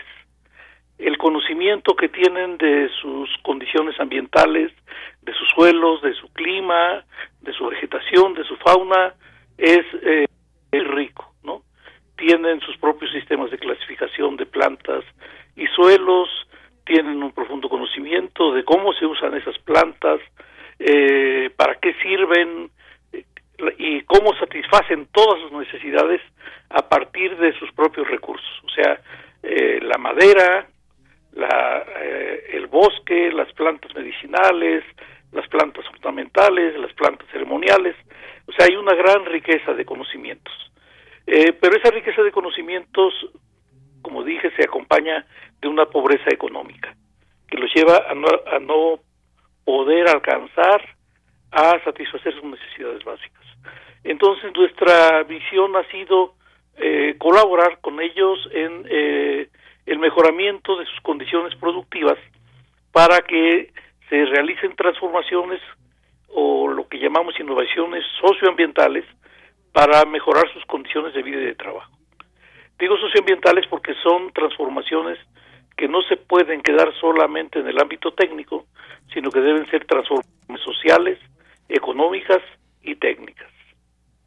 Pues qué interesante todo esto que nos platica, porque estamos en un momento donde pues estamos eh, con mucha modernidad en muchos sentidos y de pronto pues una mirada a los pueblos originarios que nos creo que nos puede dar muchas respuestas. Hay momentos en los que se reflexiona, donde hay acercamientos, donde se voltea la mirada a ello, pero finalmente pues no no no debemos dejar de aprovecharlo, deberemos de decirlo así, doctor, ese conocimiento, esas formas incluso de autogestión que se tienen y desafortunada también desafortunadamente también a veces muchas necesidades que pueden o podrían paliarse junto con acciones de los gobiernos que también deben mirar a todas estas comunidades, a estos pueblos originarios. ¿Cómo se hace esta, digamos, esta posibilidad, cómo se hace realidad el hecho de que estos pueblos originarios también tengan una participación importante en, pues si no en los gobiernos, sí en las formas de relacionarnos, en las formas de relacionarnos con el medio ambiente, por ejemplo. ¿Cómo,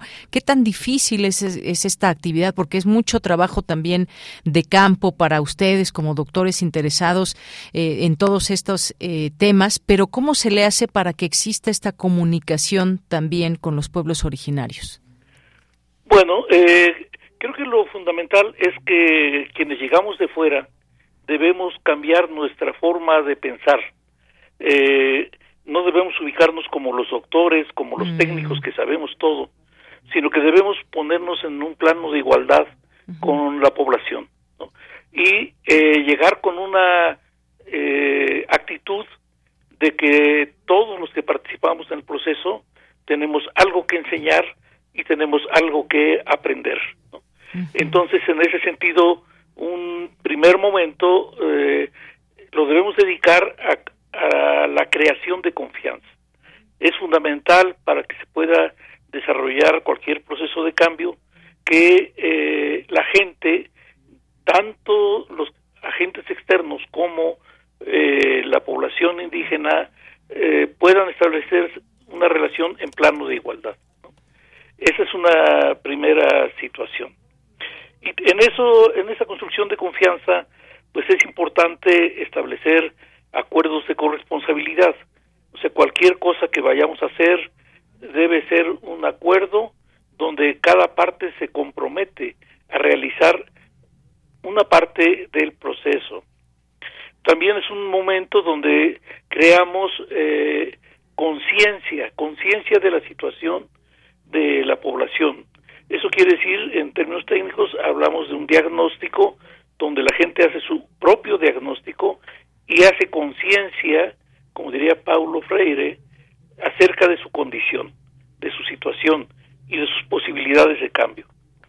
Cuando ellos ubican claramente que es posible cambiar, entonces ellos mismos buscan el conocimiento que les permitiría el cambio y eso eh, nos pone ya, digamos, en una eh, movilización, o sea, en un proceso que tiene que avanzar rápidamente para satisfacer las demandas que van apareciendo por parte de los productores o de las familias eh, campesinas con las que trabajamos.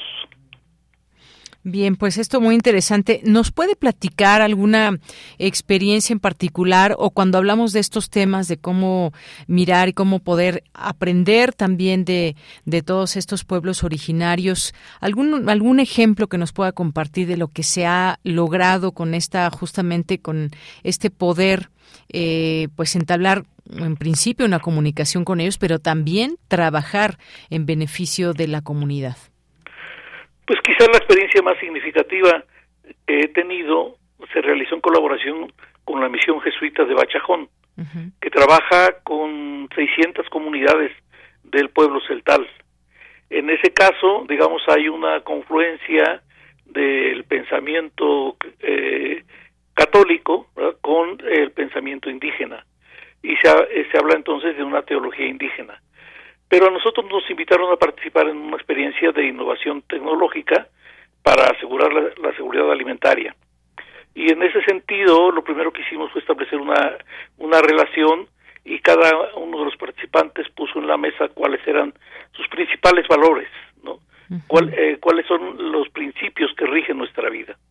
Y nosotros como científicos podemos eh, apostarle a la eficiencia, a la productividad, eh, pero de parte de, de los campesinos, ellos ponen toda su confianza en la creación de armonía para lograr una buena vida o una vida plena. Y eso nos cambia toda la perspectiva de qué es lo que queremos lograr.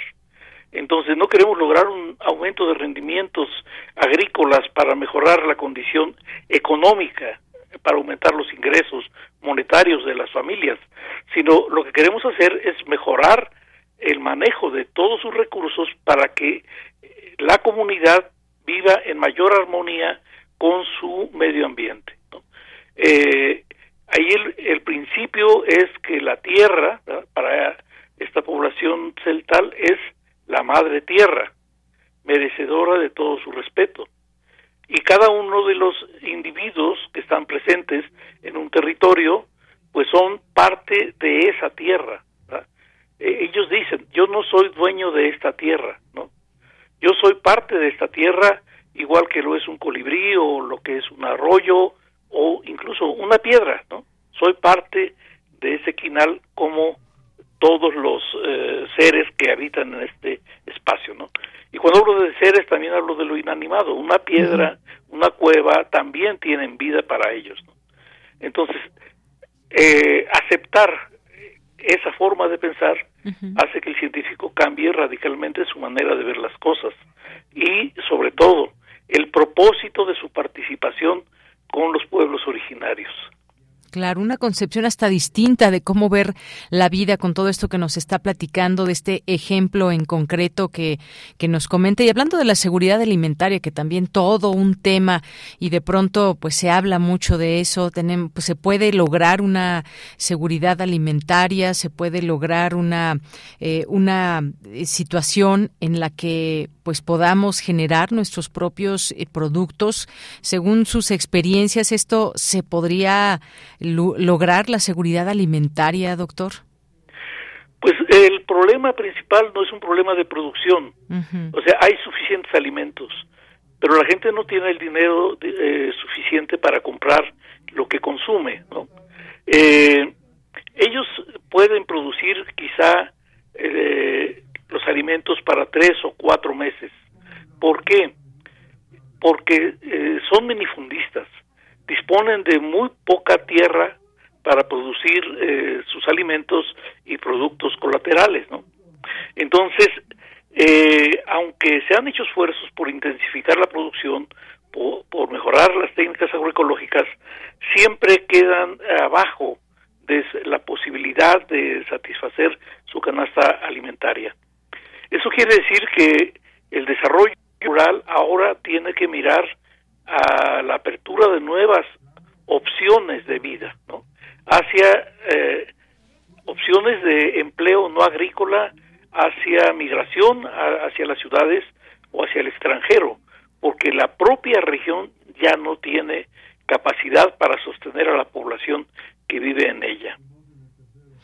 Bueno, pues vaya, cuántas cosas que también debiéramos de, reflexionar y ver ahora que se habla mucho de todo esto y luego también si lo llevamos en la mano con distintos eh, proyectos que pues muchas veces pretenden ser proyectos que también beneficien a las comunidades. ¿Cómo, cómo, em, cómo es la posibilidad de saber nosotros también como ciudadanos cuando, un, cuando grandes proyectos pueden o no beneficiar a los pueblos originarios? ¿Cómo hay esos canales que puedan decir, bueno, por aquí aquí va a haber eh, nuevas construcciones y así se van eh, a beneficiar a un lugar o a otro, o cómo poner el dedo en la llaga también cuando afecten realmente, como se ha visto, es una historia de muchas afectaciones eh, a estos pueblos originarios, doctor.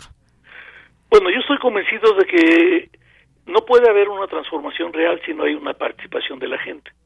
Los proyectos que se incuban y se diseñan desde el ámbito federal tienen muchas fallas para que puedan funcionar en el ámbito local. En cambio, cuando partimos de las necesidades comunitarias, eh, pero ya no hablemos solo de una comunidad, sino de municipios enteros, es posible establecer un diálogo donde eh, todos los participantes, o sea, gobierno, sociedad, eh, organizaciones de la sociedad civil, incluso organizaciones privadas y organizaciones académicas, conjunten sus diferentes habilidades y capacidades para empujar proyectos eh, locales ideados por la misma gente.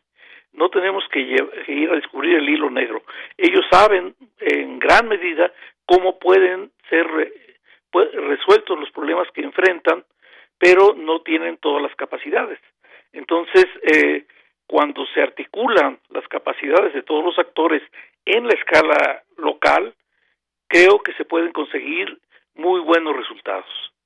En cambio, cuando se obedece a programas federales con eh, reglas, digamos, de operación establecidas y aprobadas por la Cámara de Diputados, cuando llegan a los territorios no pueden adaptarse a las condiciones locales.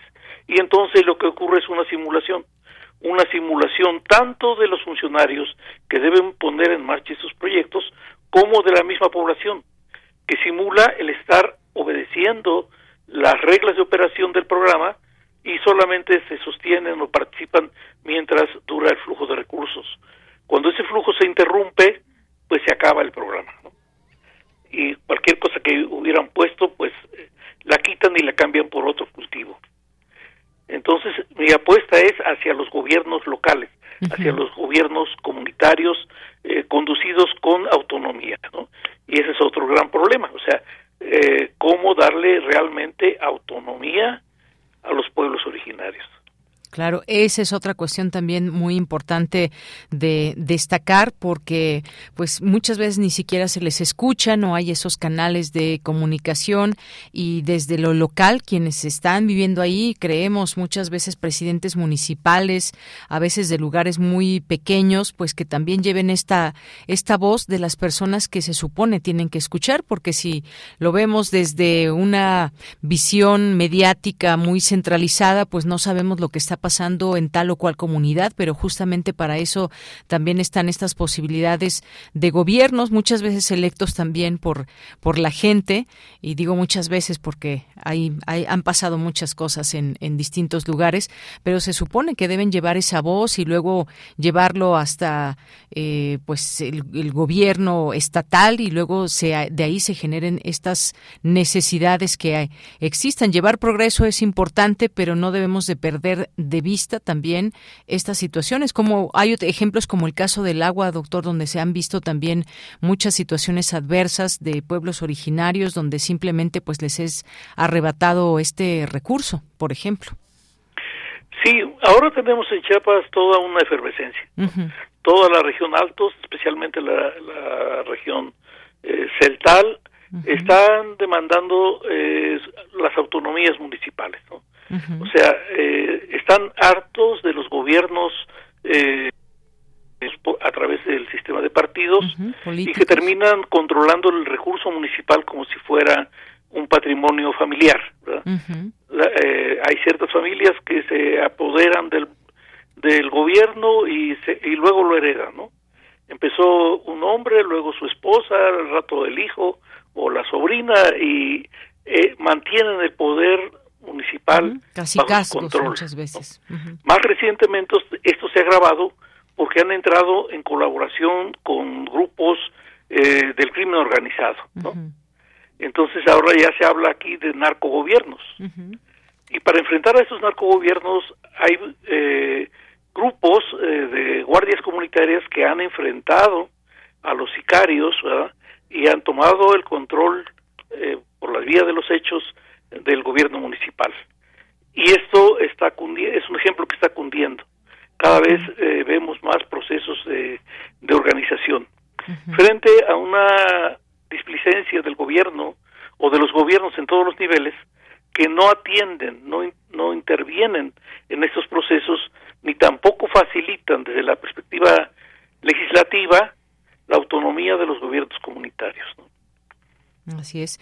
Bueno, pues eh, doctor, ha sido muy interesante conversar con usted sobre todos estos aspectos. La verdad es que son temas que dan para seguir hablando si hablamos de comunidades específicamente eh, en el sur, porque estamos hablando del Colegio de la Frontera Sur, pero pues hay muchos, muchos ejemplos que poco a poco podríamos ir comprendiendo, tocando y sabiendo también la importancia de escuchar, la importancia de escuchar a estas comunidades, a estos pueblos originarios que portan una voz muy importante, pero que no quizás no tiene ese peso que debería como como actualmente pues muchas veces no se les da esa voz. Muchas gracias y un gusto platicar con usted, doctor.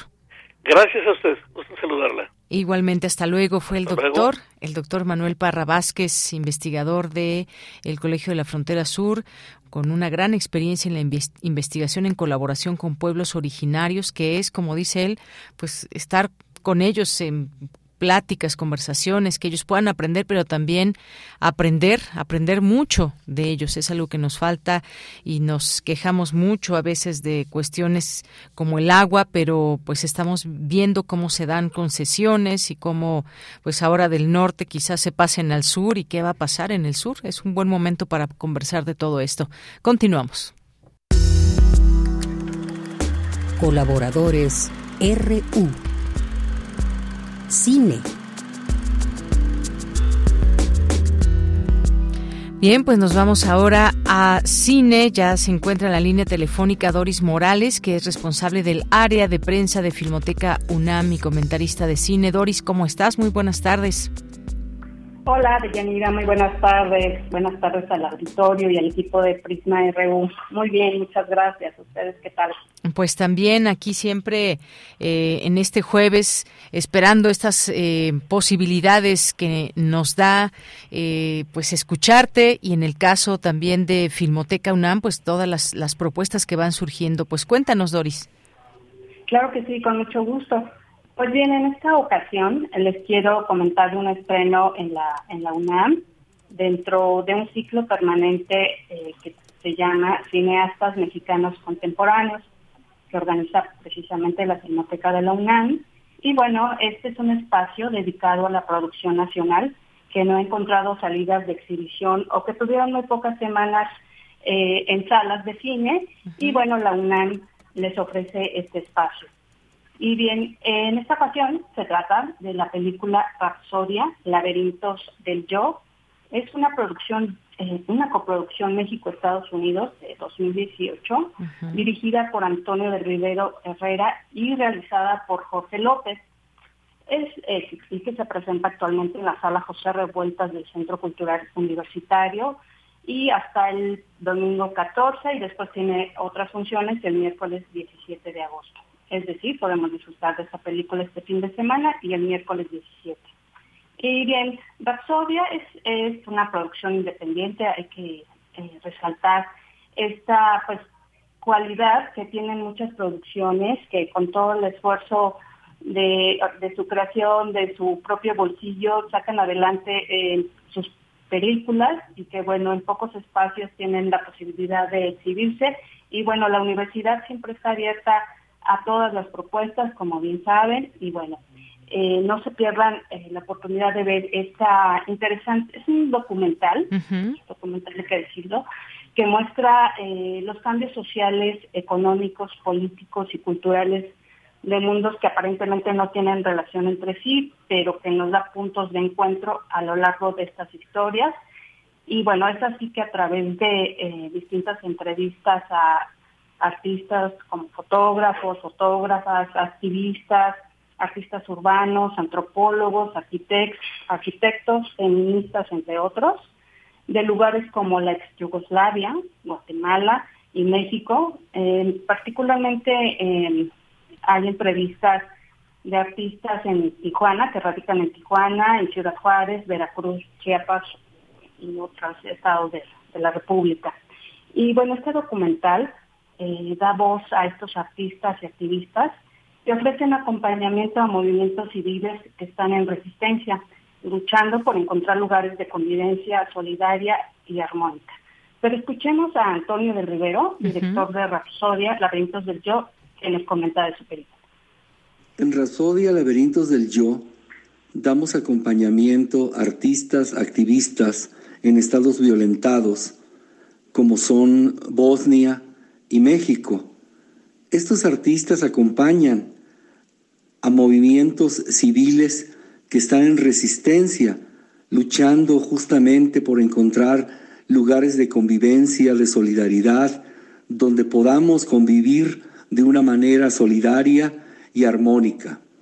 Eh, esta película se llevó a cabo a través de viajes continuos a la ex Yugoslavia y a través de algunos puntos de la República Mexicana, como en su momento fueron Ciudad Juárez, sobre todo Tijuana, Saltillo, y en, y en la ex Yugoslavia, eh, Serbia, sobre todo eh, entrevistamos a las mujeres de negro, que es un movimiento contra la guerra, justamente eh, fraticida que se llevó a cabo entre los serbios sobre, los, eh, sobre las comunidades, eh, digamos, marginadas de Bosnia. Entonces los invitamos pues a ver esta película. está programada en, los, en las salas de la universidad, en el Centro Cultural Universitario, y va a estar toda la semana que esta y, y la próxima. Y pues los invitamos a que asistan a las salas y puedan, eh, este, digamos, solidarizarse también, al menos con, la, con el pensamiento, con estos estados, digamos, violentados. Justamente eh, se trata de una película independiente y que trata de encontrar estos puntos de unión y de solidaridad globalizada. Muchas gracias.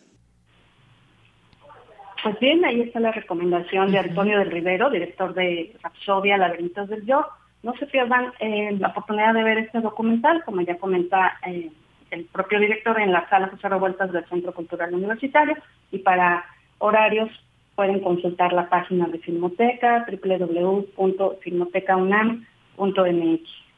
Muy bien, bueno, Sí, sí, ¿qué más, Doris? Cuéntanos. Sí, también les quiero recomendar un festival que a mí me encanta, me encanta, me encanta, me encanta, me encanta. Eh, no me canso de decirlo, porque ese festival eh, bueno, se llama Festival Internacional de Cine para Niños y No Tan Niños, que organiza la Matatena, Asociación Civil. Y bueno, este año llega su vigésimo séptima edición, ya son 27 años de, este festival. Y bueno, la, la Filmoteca de la UNAM ha sido desde entonces una de las principales sedes de este festival, en el que nos ha traído películas memorables de todas las partes del mundo, de Japón, Alemania, China, Estados Unidos, Inglaterra y bueno, por supuesto de México podemos ver tanto documentales como ficción, en largometraje o, cortometraje y bueno, este festival empezó ayer en la sala Julio Bracho del Centro Cultural Universitario y va a permanecer hasta el domingo 14. Entonces no se pierdan la oportunidad de verdad de asistir con sus hijos, con sus eh, primos, primas, sobrinas, sobrinos.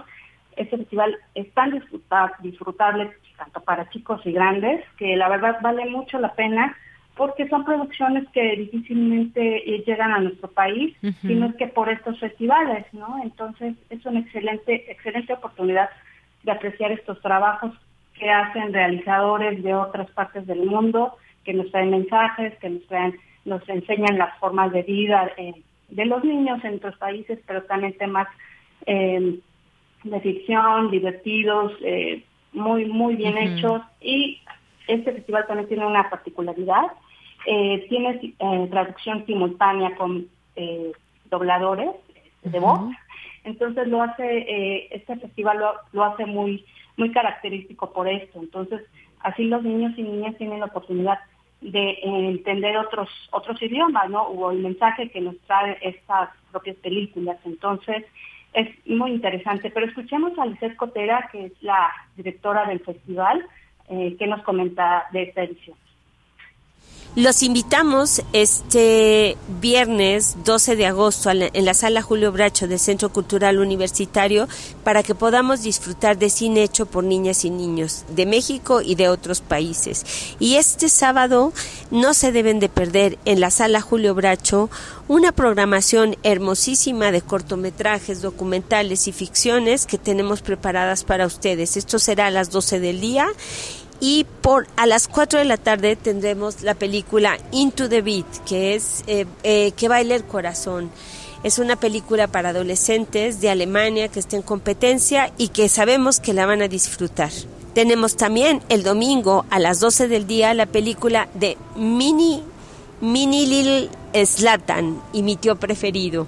Esta película, este largometraje que viene de Suecia, estará eh, presenciándola su director que podrá platicar con niñas y niños a las 12 del día en la sala Julio Bracho del Centro Cultural Universitario.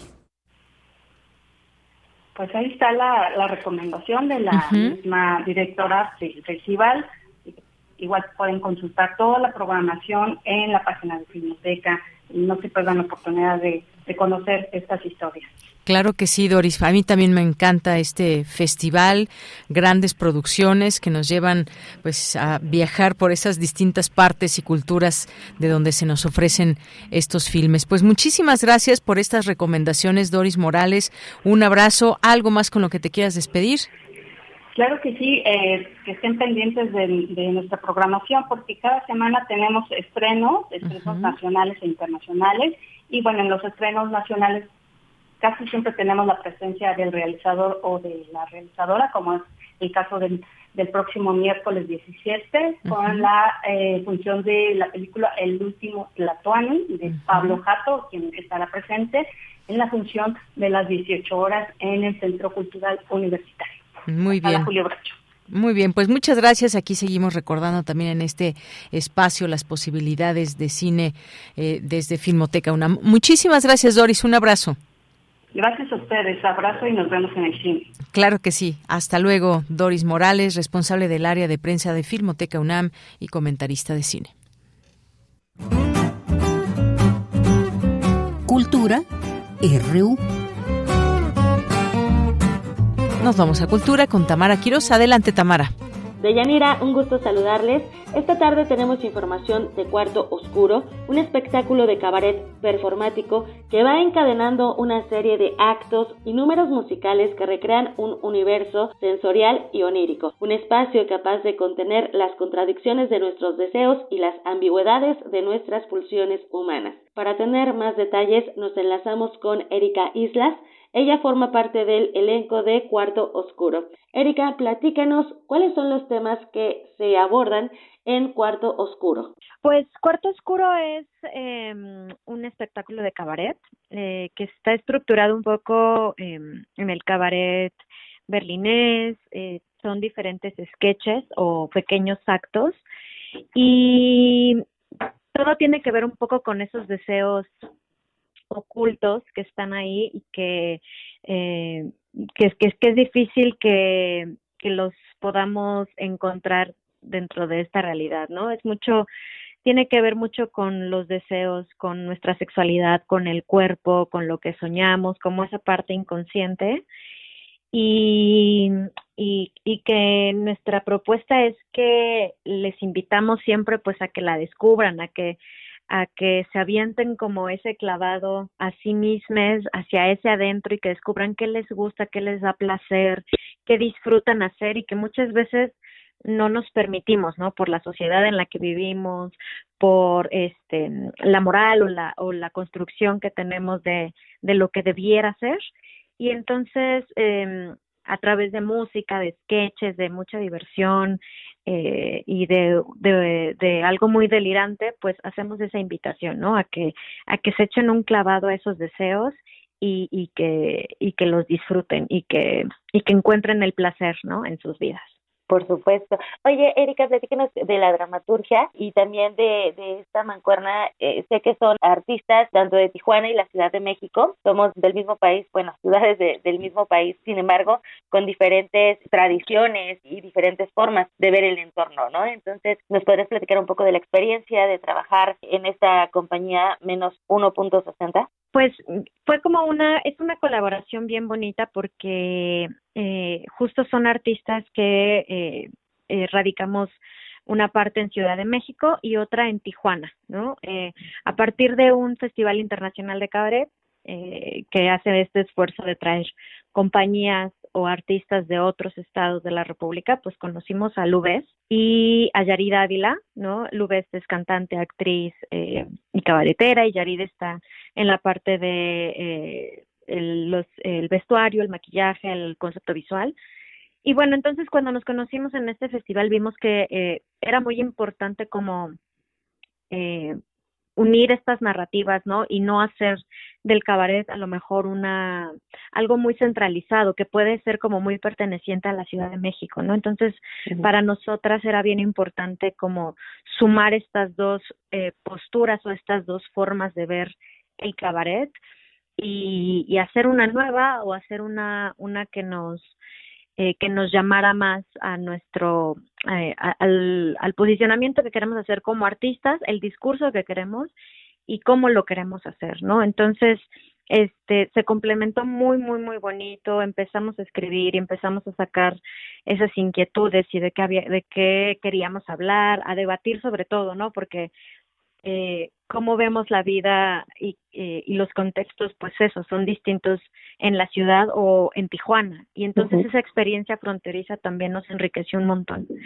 Y, y pues por eso se decidió conformar esta compañía y que a partir de, del estreno de, de este Cuarto Oscuro, que tiene ya tres años, eh, empezamos a, a, a, pensar que queremos hacer justo eso, un puente, ¿no? Entre las creaciones artísticas de la frontera, de Tijuana sobre todo, y de la Ciudad de México, ¿no? Y enriquecer, pues, el género del cabaret, que creo que es muy necesario tener narrativas de, y, y, posturas de muchos lados distintos, ¿no? Y justo hablando de esta parte del cabaret, ¿ha representado algún reto en llevarlo eh, no no a este formato como propio del cabaret como de bar, sino llevarlo a, a un teatro, digamos, más tradicional? Sí, siempre tiene sus retos, o sea, es cierto que eh, el cabaret en su esencia, pues sí, tiene un carácter nocturno, ¿no? Exacto, de bar, eh, más este underground, por así decirlo, ¿no? Pero es es un reto bien padre porque nosotros, en tanto cabareteras y cabareteros,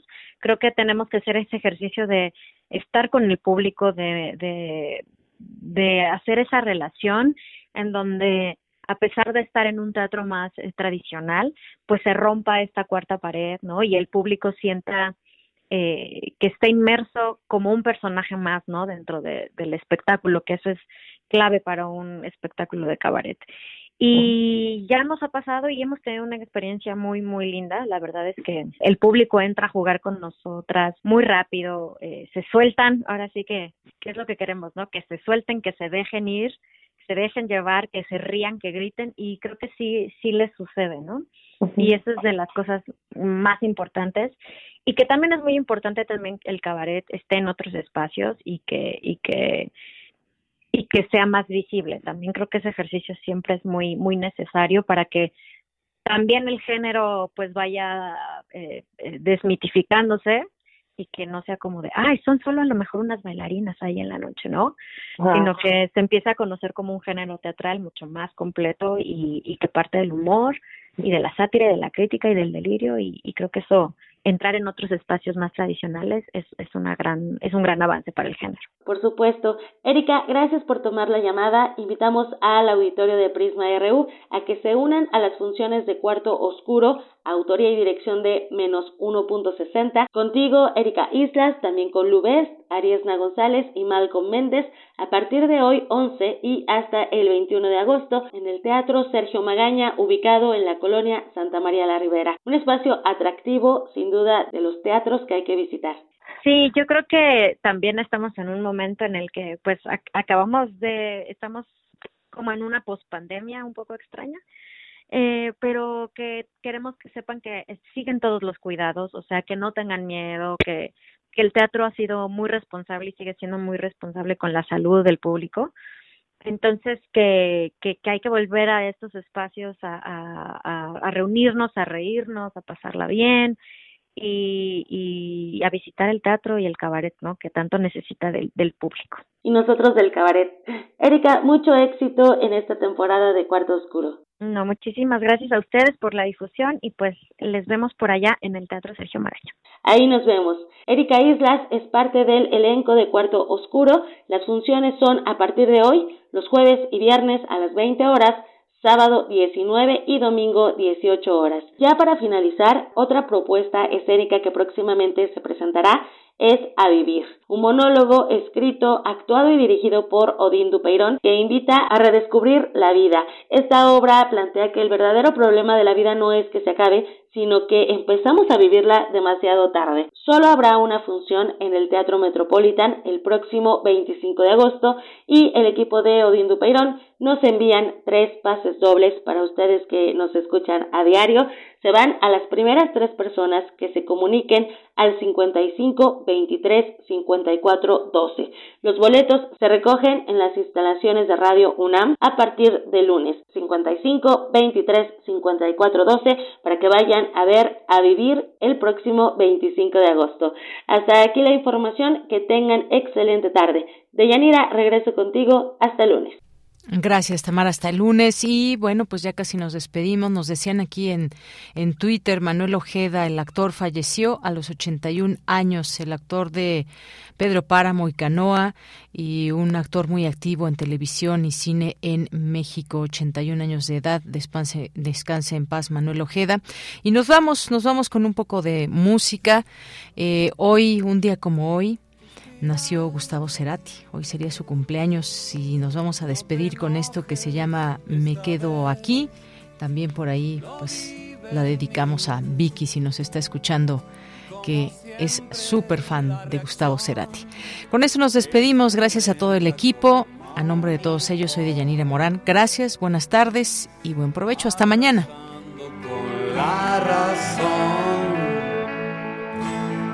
El tsunami llegó hasta aquí. Lo vi venir.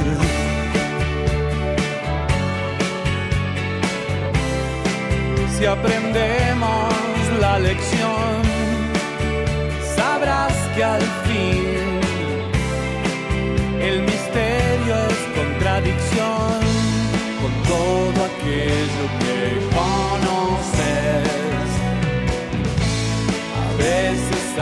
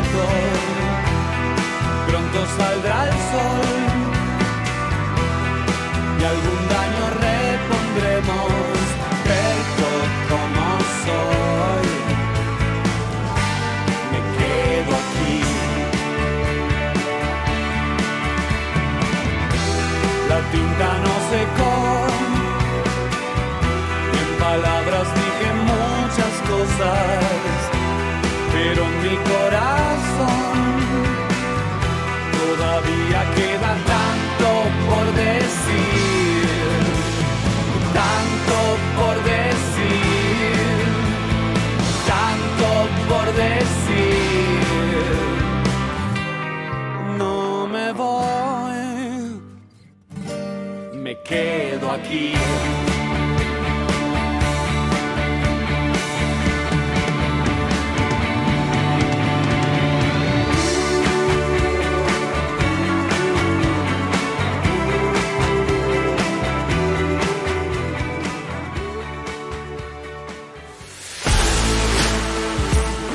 Radio UNAM presentó Prisma RU. Una mirada universitaria sobre los acontecimientos actuales. Prisma RU. Relatamos al mundo.